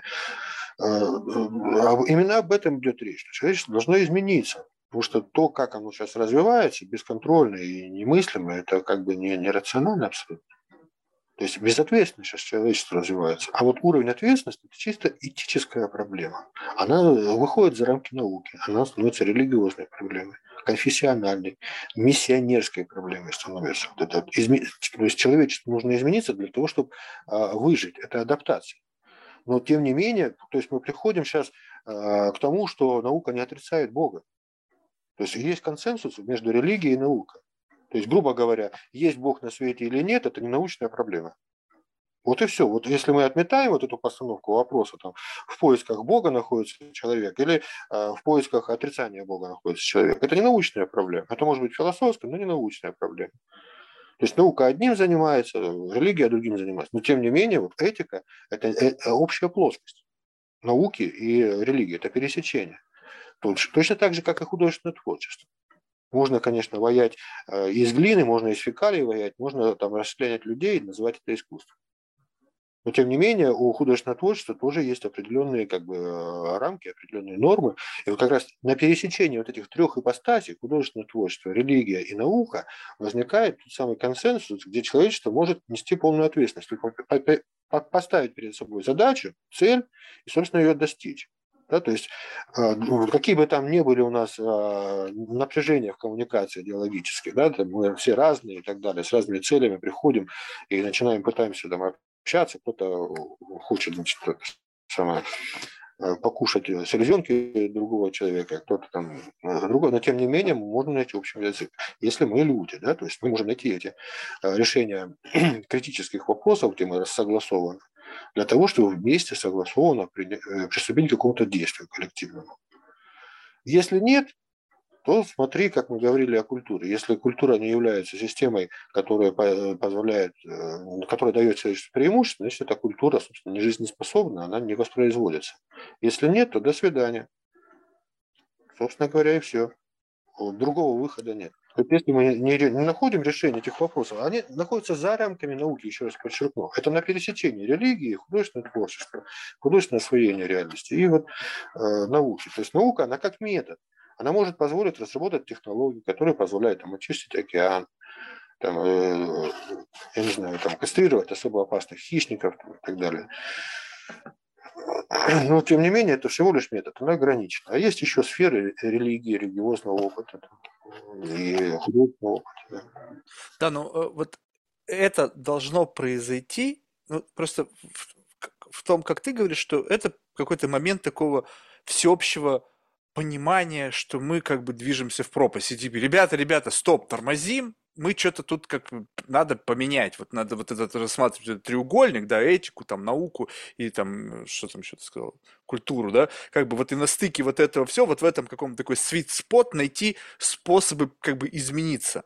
Но без угрозы какой-то такой массовой, как бы, которая как бы, ну, ощуща, ощущаема каждым вот прямо каждым человеком на Земле. Так, или, или не нужно, чтобы каждый это чтил? То есть какое количество людей должны, ну, как бы, чтобы этот процесс изменился, возглавить этот процесс и всем остальным там по, по нисходящей линии сказать, ребята, движемся туда. То есть, допустим, как бы есть люди, которые занимаются этим, допустим, и есть те, которые готовы принимать любой вектор. Скажем так, артикулированно объяснили, что надо делать то, то и то. Вот как, допустим, взять, там, объяснили людям, что надо сортировать мусор. Вот я, значит, выхожу, и, значит, туда, сюда, вот как бы ложу там стекло туда, сюда, биоотходы туда. Как бы мне объяснили, да, стало жить чуть-чуть сложнее, ну, стало теперь проще, потому что я нанял housekeeping, она теперь этим заморачивается. Но, но смысл в том, что у меня не возникает проблемы. Ну, то есть, как бы, ну, окей, ну, ладно, люди хотят, чтобы это было. И получается, что когда кто-то что-то решает, и я вижу в этом какой-то рационал, ну, то есть как-то способно артикулированно мне объяснить, что нужно вот такие изменения принять для того, чтобы мы двинулись туда-то, то я готов эти изменения принимать. Получается, что не все должны попасть под, под эту, как бы, э, столкнуться с какой-то проблематикой, чтобы при, пере, перекалибровать свою модель мышления. А только те, кто находится в рамках от этого, там, не знаю, там, золотого миллиарда или там какого, интеллектуального миллиарда, ну или там сотни тысяч, я не знаю, сколько там есть. И тогда мы двинем сюда. Либо же что-то должно возникнуть как общечеловеческая угроза, ну, прямо планетарного масштаба, которую там сейчас рисуют зеленые, что вот изменение климата, мы все там не знаю, там что-то произойдет, чтобы как бы запустить этот процесс переосмысления. Тогда вопрос, есть ли реально угроза, либо просто в силу того, что ты мне смог объяснить, что вот оно как бы есть проблематика, которая нас может двинуть, люди поняли, так, у людей нет общей проблематики, мы не меняемся, мы, давайте мы создадим искусственную проблематику, будем объяснять, что вот, там температура там изменилась, туда-сюда, бу-бу-бу-бу-бу, нагонять бучу для того, чтобы люди как бы под воздействием этого там, Парижского соглашения, либо там каких-то там еще других, стали двигаться в рамках какого-то движения. Но если это искусственная проблематика, то есть как бы люди ангажированные к этому, и теперь у них как будто бы такая ежовая рукавица есть, которой они начинают пользоваться, потому что, ну, как бы они это создали, и теперь они вправе говорить, так, карбонный налог, так, быстрые электрокары, так, туда-сюда. И это опять получается гегемония какого-то группы, которая так или иначе создала какую-то глобальную угрозу и теперь возглавляет этот процесс, как бы транслируя теперь, инкорпорируя эту угрозу во все процессы жизнедеятельности. Но это не общая проблематика. Кто-то, вон ученые говорят, что идите нафиг, мы вот не верим в то, что человечество так вот навредило климату, что он меняется под воздействием этого. Ну, опять же, мухи отдельно, котлеты отдельно, да? Начнем с вот. Э, что речь идет, э, допустим, о системе управления, структурах управления. Э, сейчас нет единой системы управления планетарной, там какой-то глобальной. Но не, это не означает, что ее когда-то не возникнет. Mm. В чем заключается, допустим, конвергентность различных систем управления? В том, что рано или поздно им приходится ставить и решать одни и те же задачи. На этом основана идея э, упрощения системы управления вплоть до механизации, там, допустим, передачи искусственному интеллекту, выработку стратегических решений и так далее. Вплоть до того, что там нужна зима, там вот тебе кнопочка, вот тебе зима и так далее. Ну, идея не на самом деле так себе а, рационально. Есть и другая идея, что эффективность системы управления – это когда центр начинает делегировать провинции Э, самоуправления. То есть назначение на самом деле не в упрощении системы управления, а в ее расширении. То есть к самоуправлению, к индивидуальному самоуправлению. То есть есть идея строго противоположная в плане управления. То есть, с одной стороны, это унификация, а с другой стороны, это, ну, как бы, э, конвергенция я назвал, да, унификация, а с другой стороны, дивергенция, да, или диверсификация управления, да, то есть э, распространение на, до уровня самоуправления. Это один вопрос. Это проблема управления, которую ты значит. Да? То есть э, это не означает, что вот все эти массы, а, там, мультимодальные различные центры, что все они там будут э, в одну сторону править. Нет, они просто будут выполнять те необходимые задачи, которые нужны для коллективного выживания. Каждый по-своему ориентируясь на очередность уникальную очередность там, каждой определенной локации, но тем не менее ориентируясь на общие задачи и цели. Это вот э, исходя из э, теории управления, которая существует. То есть э, есть одна тенденция, как унификация, да, ну, здесь я не вижу реального, ну, для меня вот унификация управления есть угроза. То есть я представляю себе, что как только у нас будет один общий рычаг, так обязательно там будет какой-нибудь идиот за этим рычагом, который начнет разваливаться. Вот гораздо устойчивее выглядит как раз система диверсификации управления. Гораздо устойчивее.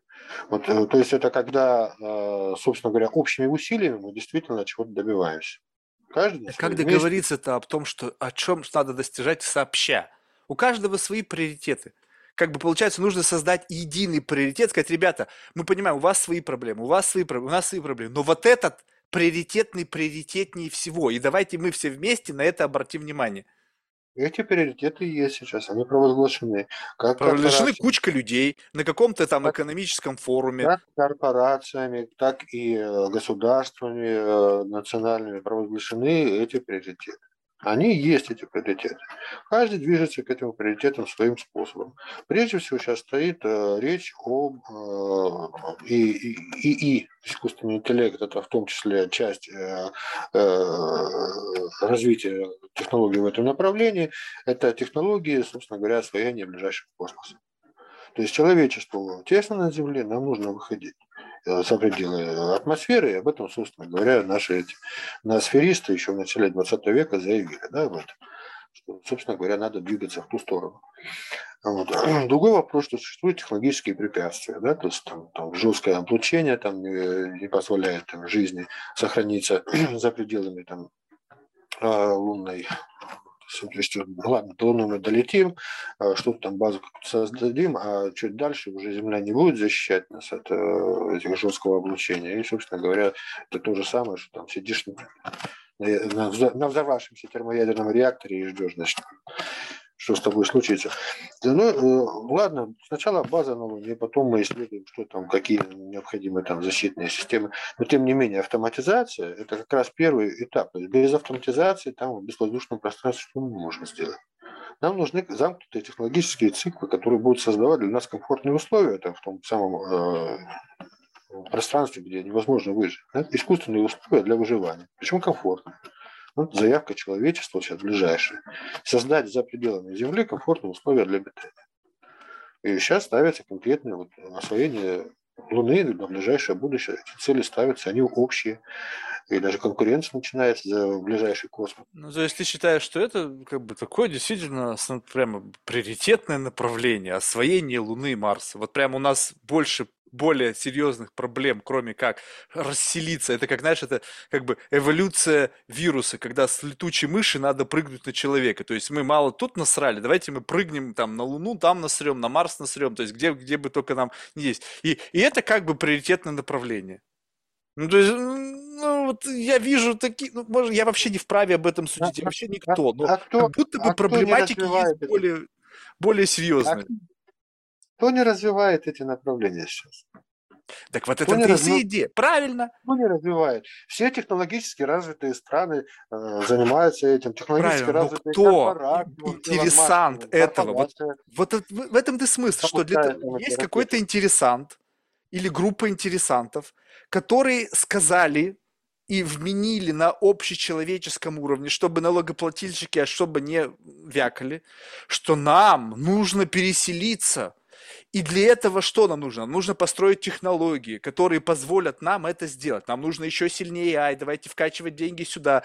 Все как бы движется к тому, чтобы как бы удовлетворить интересы интересантов, но, как ты совершенно справедливо подметил, вот, но люди, которые далеки от этого, от освоения космоса, живут и сводят концы с концами, не чувствуя как бы достоинства своего в силу того, что в мире высокотехнологичном по меркам там тех или иных компаний есть какие-то ну, нерешенные, ну, примитивные проблемы, ты, ты как бы думаешь, ну им-то вот вообще до лампочки, какой там нафиг Марс?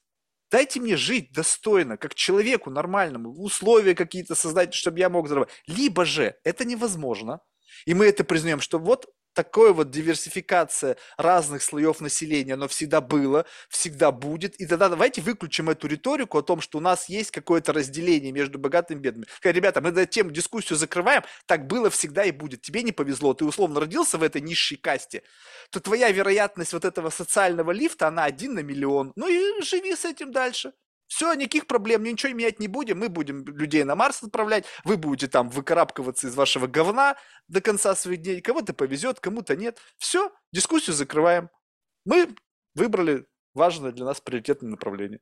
Но ведь они на всех этих направлениях пытаются как бы и тут, и там, и тут, и тут, и тут сказать изменения, чтобы люди жили достойно, и климат менять, и на Марс лететь. В общем, все сразу. И в зависимости от того, где больше денег можно как бы отжать от того коллективного, это является приоритетным направлением. Вот замечательно, подытожил, да, думал, я ждал, когда же ты подытожишь. Вот. И как раз вот в этом как бы действительно состоит э, основная проблема, да, это, собственно говоря, теория отчуждения Карла Маркса, да. Вот, по-разному пытаются смотреть на эти вещи. Там некоторые называют, э, э, что это основание дара, да, капитализм, то есть основан на том, что люди э, способны делегировать, да, э, дарить часть произведенного, скажем, блага. Э, другие считают, что это основание для долга, да, там книжка есть интересная, 5000 лет долга, вот, что это такая концепция, что все мы должны друг другу, и в результате возникает система угнетения через долг, ну, тем не менее. как бы разные могут быть представления, но теория отчуждения как бы есть теория отчуждения. То есть человек э, разумный, рациональный всегда производит больше, чем потребляет. А вот потом начинается перераспределение.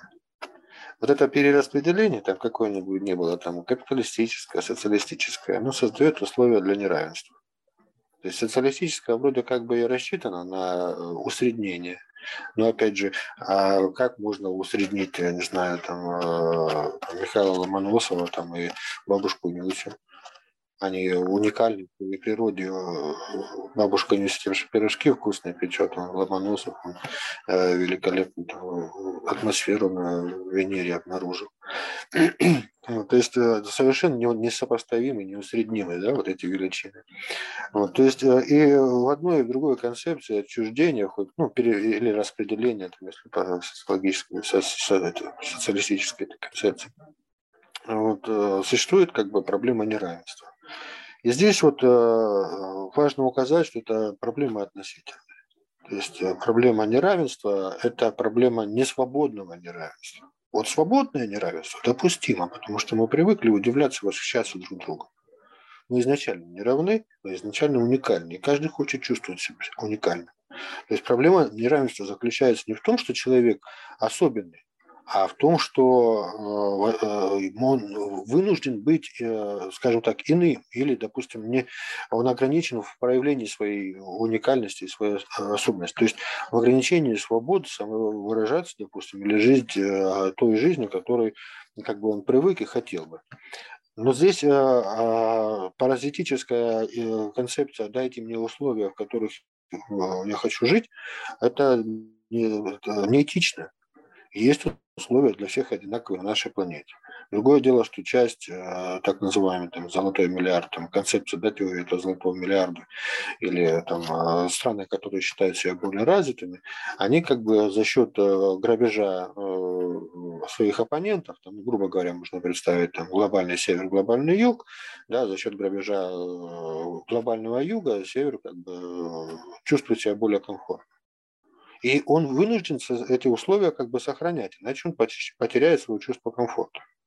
То есть ему нужно обязательно посмотреть э, на глобальный юг, быть в шоке, как они там живут, э, и, собственно говоря, на этом самолюбие, самоуважение, собственно говоря, строится. А мы вот, дескать, добились того.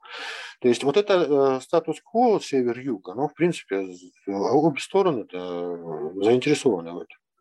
Точно так же, как, допустим, а, южные да, страны, так называемые, развивающиеся и так далее и тому подобное, они разве заявляют о том, что они хотят жить так же, как э, цивилизованный север?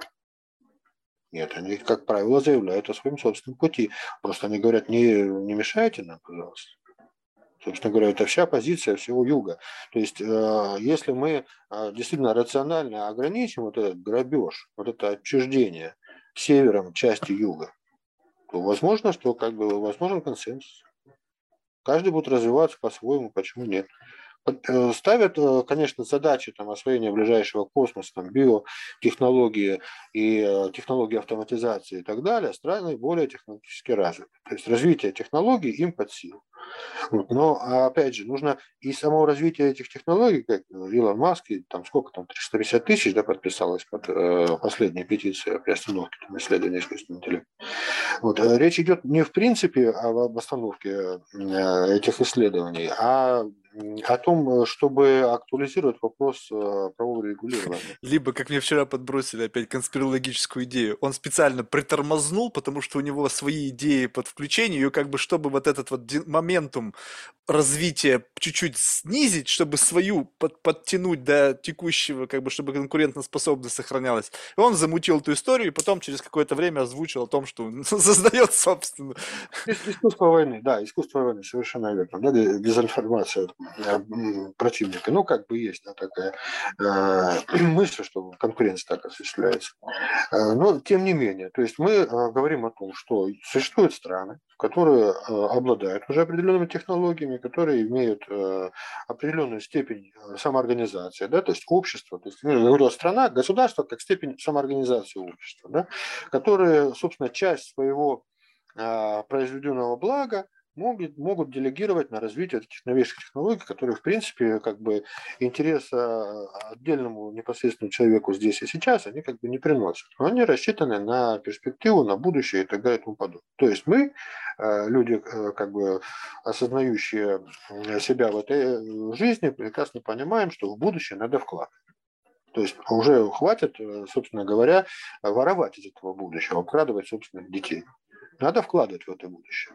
То есть сейчас э, положительную динамику развития технологий я вижу именно в этом.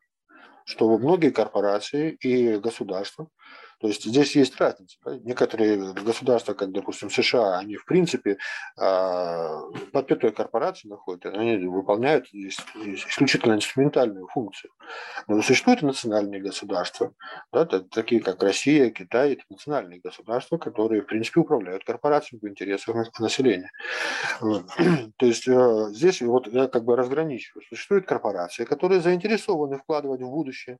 Существуют национальные государства, которые заинтересованы вкладывать закладывать будущее. Консенсус неизбежен. В том числе и страны третьего мира, которые заинтересованы, чтобы их оставили в покое, они заинтересованы, чтобы вот эти все развитые страны севера в конечном итоге нашли себе интересы там, в ближайшем космосе и оставили их в покое, дали им спокойно развиваться. Да, но для этого нужен кобальт, а кобальт в Африке, а там, значит, нафига нам создавать условия труда, будем платить по одному доллару, там, рабским трудом, но зато мы проложим их костями, кровью, потом и будущими болезнями, которые там происходят. И пригодится линейка в виде искусственного интеллекта, которая позволит просчитать, что вот так подобная эксплуатация а, рабсилы в Африке приведет к катаклизму.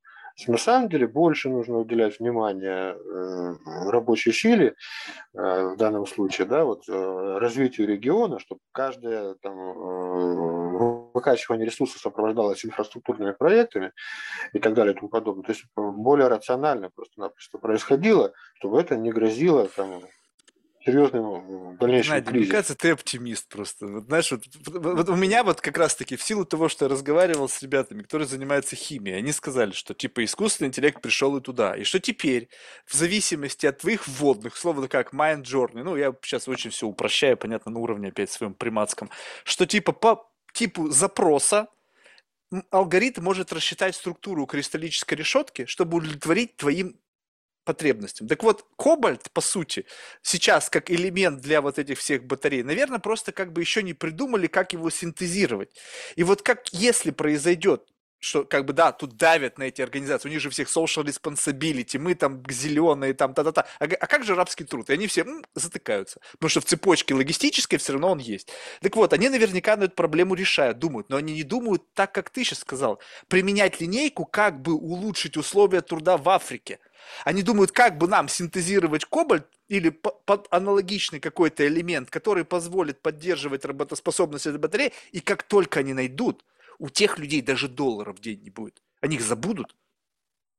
И эти месторождения будут нахрен никому не нужны. Только страны какие-то, которые не будут или технологию, а у них не нужен им в таком количестве кобальт. Соответственно, проблема не факт, что будет решена. То есть проблема в лучшую сторону, как бы, как вот ты сейчас ее описываешь, что улучшить условия труда, да примитивно, дать людям каски, респираторы, обувь, нормальные условия труда создать, ну платить им 10 долларов. Ну для этих компаний, которые триллионы долларов оборота, ну, вообще ничего не стоит.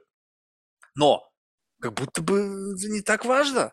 Важно, как упростить. И линейка будет работать не на том, как решить проблему, а как вообще не касаться этой проблемы, а на ровном месте создать что-то принципиально новое. Новый элемент, который удовлетворяет вашим потребностям. Брык, обсчитали, вот вам кристаллическая решетка, там формула или как там она. Синтезируйте. Вот здесь и кроется принципиальная логическая ошибка. Хорошо. Вот, э, допустим, э, Фукуяма, да, такой э, американский социолог японского происхождения, он предложил концепцию столкновения цивилизаций, и в частности вот он указывал на то, что столкнуться, значит, западная цивилизация столкнется с восточной цивилизацией, и в силу того, что западная цивилизация лучше организована, значит, победит ну, западная цивилизация.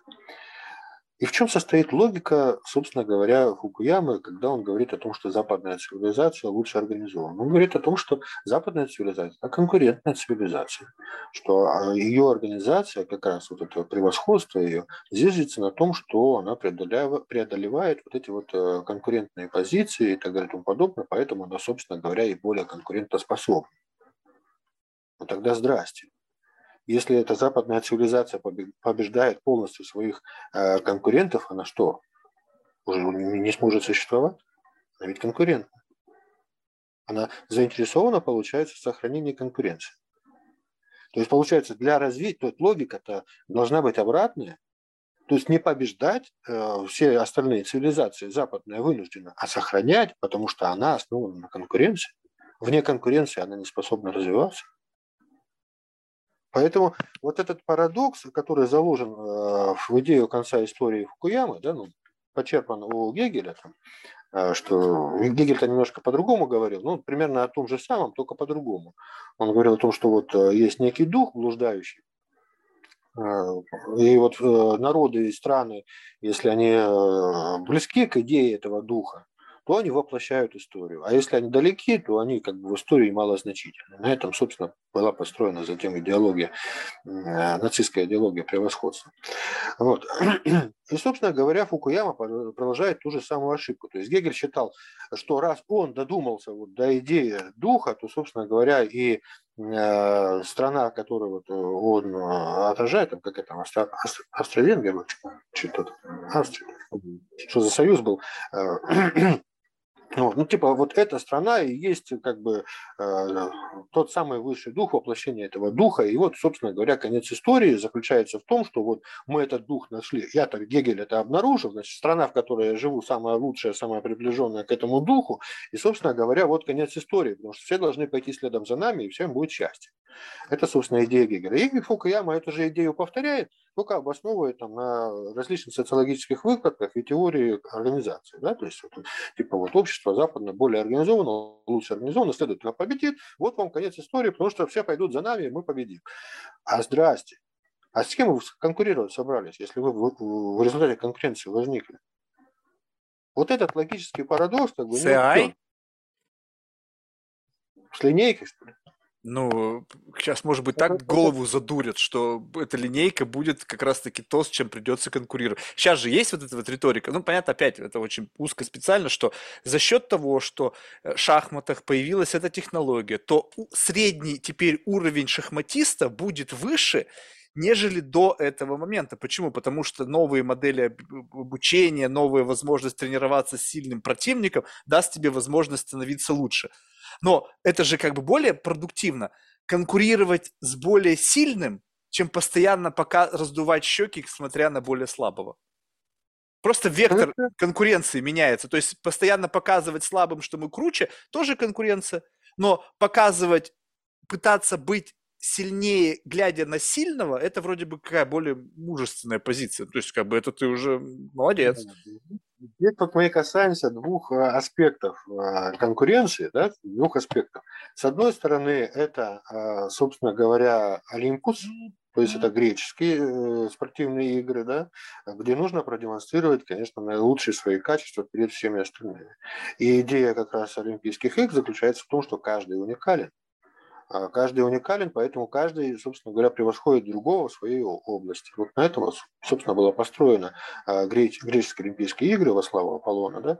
Вот. И, собственно говоря, а, эта идея и приобрела мировой размах. То есть греки-то со своими колониями как бы приехали там на юг России, организовали первые в мире международные Олимпийские игры. Это Гаргипия, Анапа. Вот, э, первые международные Олимпийские игры состоялись в Черноморском побережье здесь. Вот, э, замечательная, собственно говоря, идея. Да? И эта идея как бы затем была э, воспринята, и в том числе там же у греков все войны и все дела прекращались на время Олимпийских игр. То есть важно было аплодировать и болеть за, за, за своих там, и так далее и тому подобное. Там, то есть вот отдаться полностью а, вот, сфере состязания. Вот. И это состязание, поскольку было посвящено божеству, значит, вот оно э, приносило вот такое некоторое единение. Да? То есть вот, а я нарисовал такое именно греческое понятие э, спорта, да, агона. Вот. Но на смену этому греческому агону приходит римский агон. Это те самые э, битвы, да, на, на... А, лега... Э, как их там, гладиаторы? Да, гладиаторы, тот самый э, символ э, вот этого вот э, убиения, да, мастерства э, в уничтожении даже не врага, а соперника, то есть возведение убийства в культ. То есть вот это вот э, некоторый огонь, который как бы, наверное, больше все-таки Западная Европа наследует. То есть через э, Рим, да, там, собственно говоря, Святая Римская империя, там когда-то была там так далее и тому подобное, вот это римская, римский огонь, римская состязательность, она, конечно, больше свойственна западному миру, вот такой, что состязательность до смерти, да, то есть э, состязательность, которая включает в том числе уничтожение партнера. Дело в том, что ты же так уничтожаешь основания для собственного развития. Вот гораздо получается а, эффективнее и оптимальный греческий а, огонь. Тот самый огонь э, олимпийский, да, э, который э, ну, воздвиг вообще первую империю. Да? Александр Македон. Греки плюс славяне получилась первая империя в цивилизованном мире.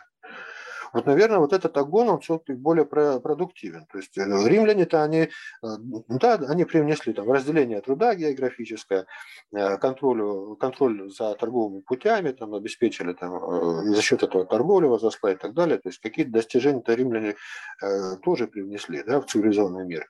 Но то же самое время вот, э, вот такая проблема насчет э, конкуренции. Я думаю, что э, действительно вот греческая конкуренция – это совершенно иное состязание. Это состязание, которое, имеет, которое не имеет тупика. Ну, бесконечно. Совершенствоваться можно и развиваться бесконечно. Вот это, наверное, тот самый космос, куда нам нужно двигаться. Вот, вот это состязание, то есть которое совершенствует человека. А вот это состязание римское, до, до убиения, до умершления, там, состязание в чем? Само, самоуничтожение состязания, оно непродуктивно. Конечно, это осмысление не сразу может прийти. Но тем не менее, вот а, смотри, там сильные мира сего, как они коллаборацию хранят, да, там, Джесси, да, они же вокруг себя, а, они же готовы друг другу, собственно говоря, выгнать глотки. Нет, они э, обеспечивают э, определенные правила э, выживания. Да, это вот пример G7. Да. Но дело в том, что это точно, точно так же можно масштабировать на различные системы. Просто, опять же, волнообразно мы развиваемся. G7 тоже развивалась, там, плюс Россия, потом G8, G10 там, или какие-то там другие варианты. Предполагались, предполагались, а потом раз, и э, противоположная тенденция началась. Хочется надеяться, что временно. Ну, то есть э, оптимизм мой заключается в том, что э, рано или поздно э, либо мы все умрем и этого не заметим, либо все в другую сторону пойдет, в лучшую. Вот оптимизм основан либо однажды уснем, а проснемся в симуляции, и как бы каждый получит то, что он хотел получить. Слушай, Геннадий, ну, знаешь, вот э, я ну, искренне восхищаюсь. Ты неистекаемый источник. То есть на весь мой какой-то невнятный абсурд у тебя всегда такая мини-лекция, которую я мог бы слушать часами. То есть вот как бы есть люди, которые, знаешь, вот как бы они в какое-то время, ну, сейчас не говорю об усталости, а просто вот это, они не в состоянии отрефлексировать и выдать из себя что-то, может быть, просто у них нечего выдавать, но у тебя там, по всей видимости, такая неиссякаемая библиотека, коллега, который я бы мог, ну, так, знаешь, как бы в хорошем смысле паразитируя на твоих знаниях, очень долго бы общаться. Поэтому спасибо большое.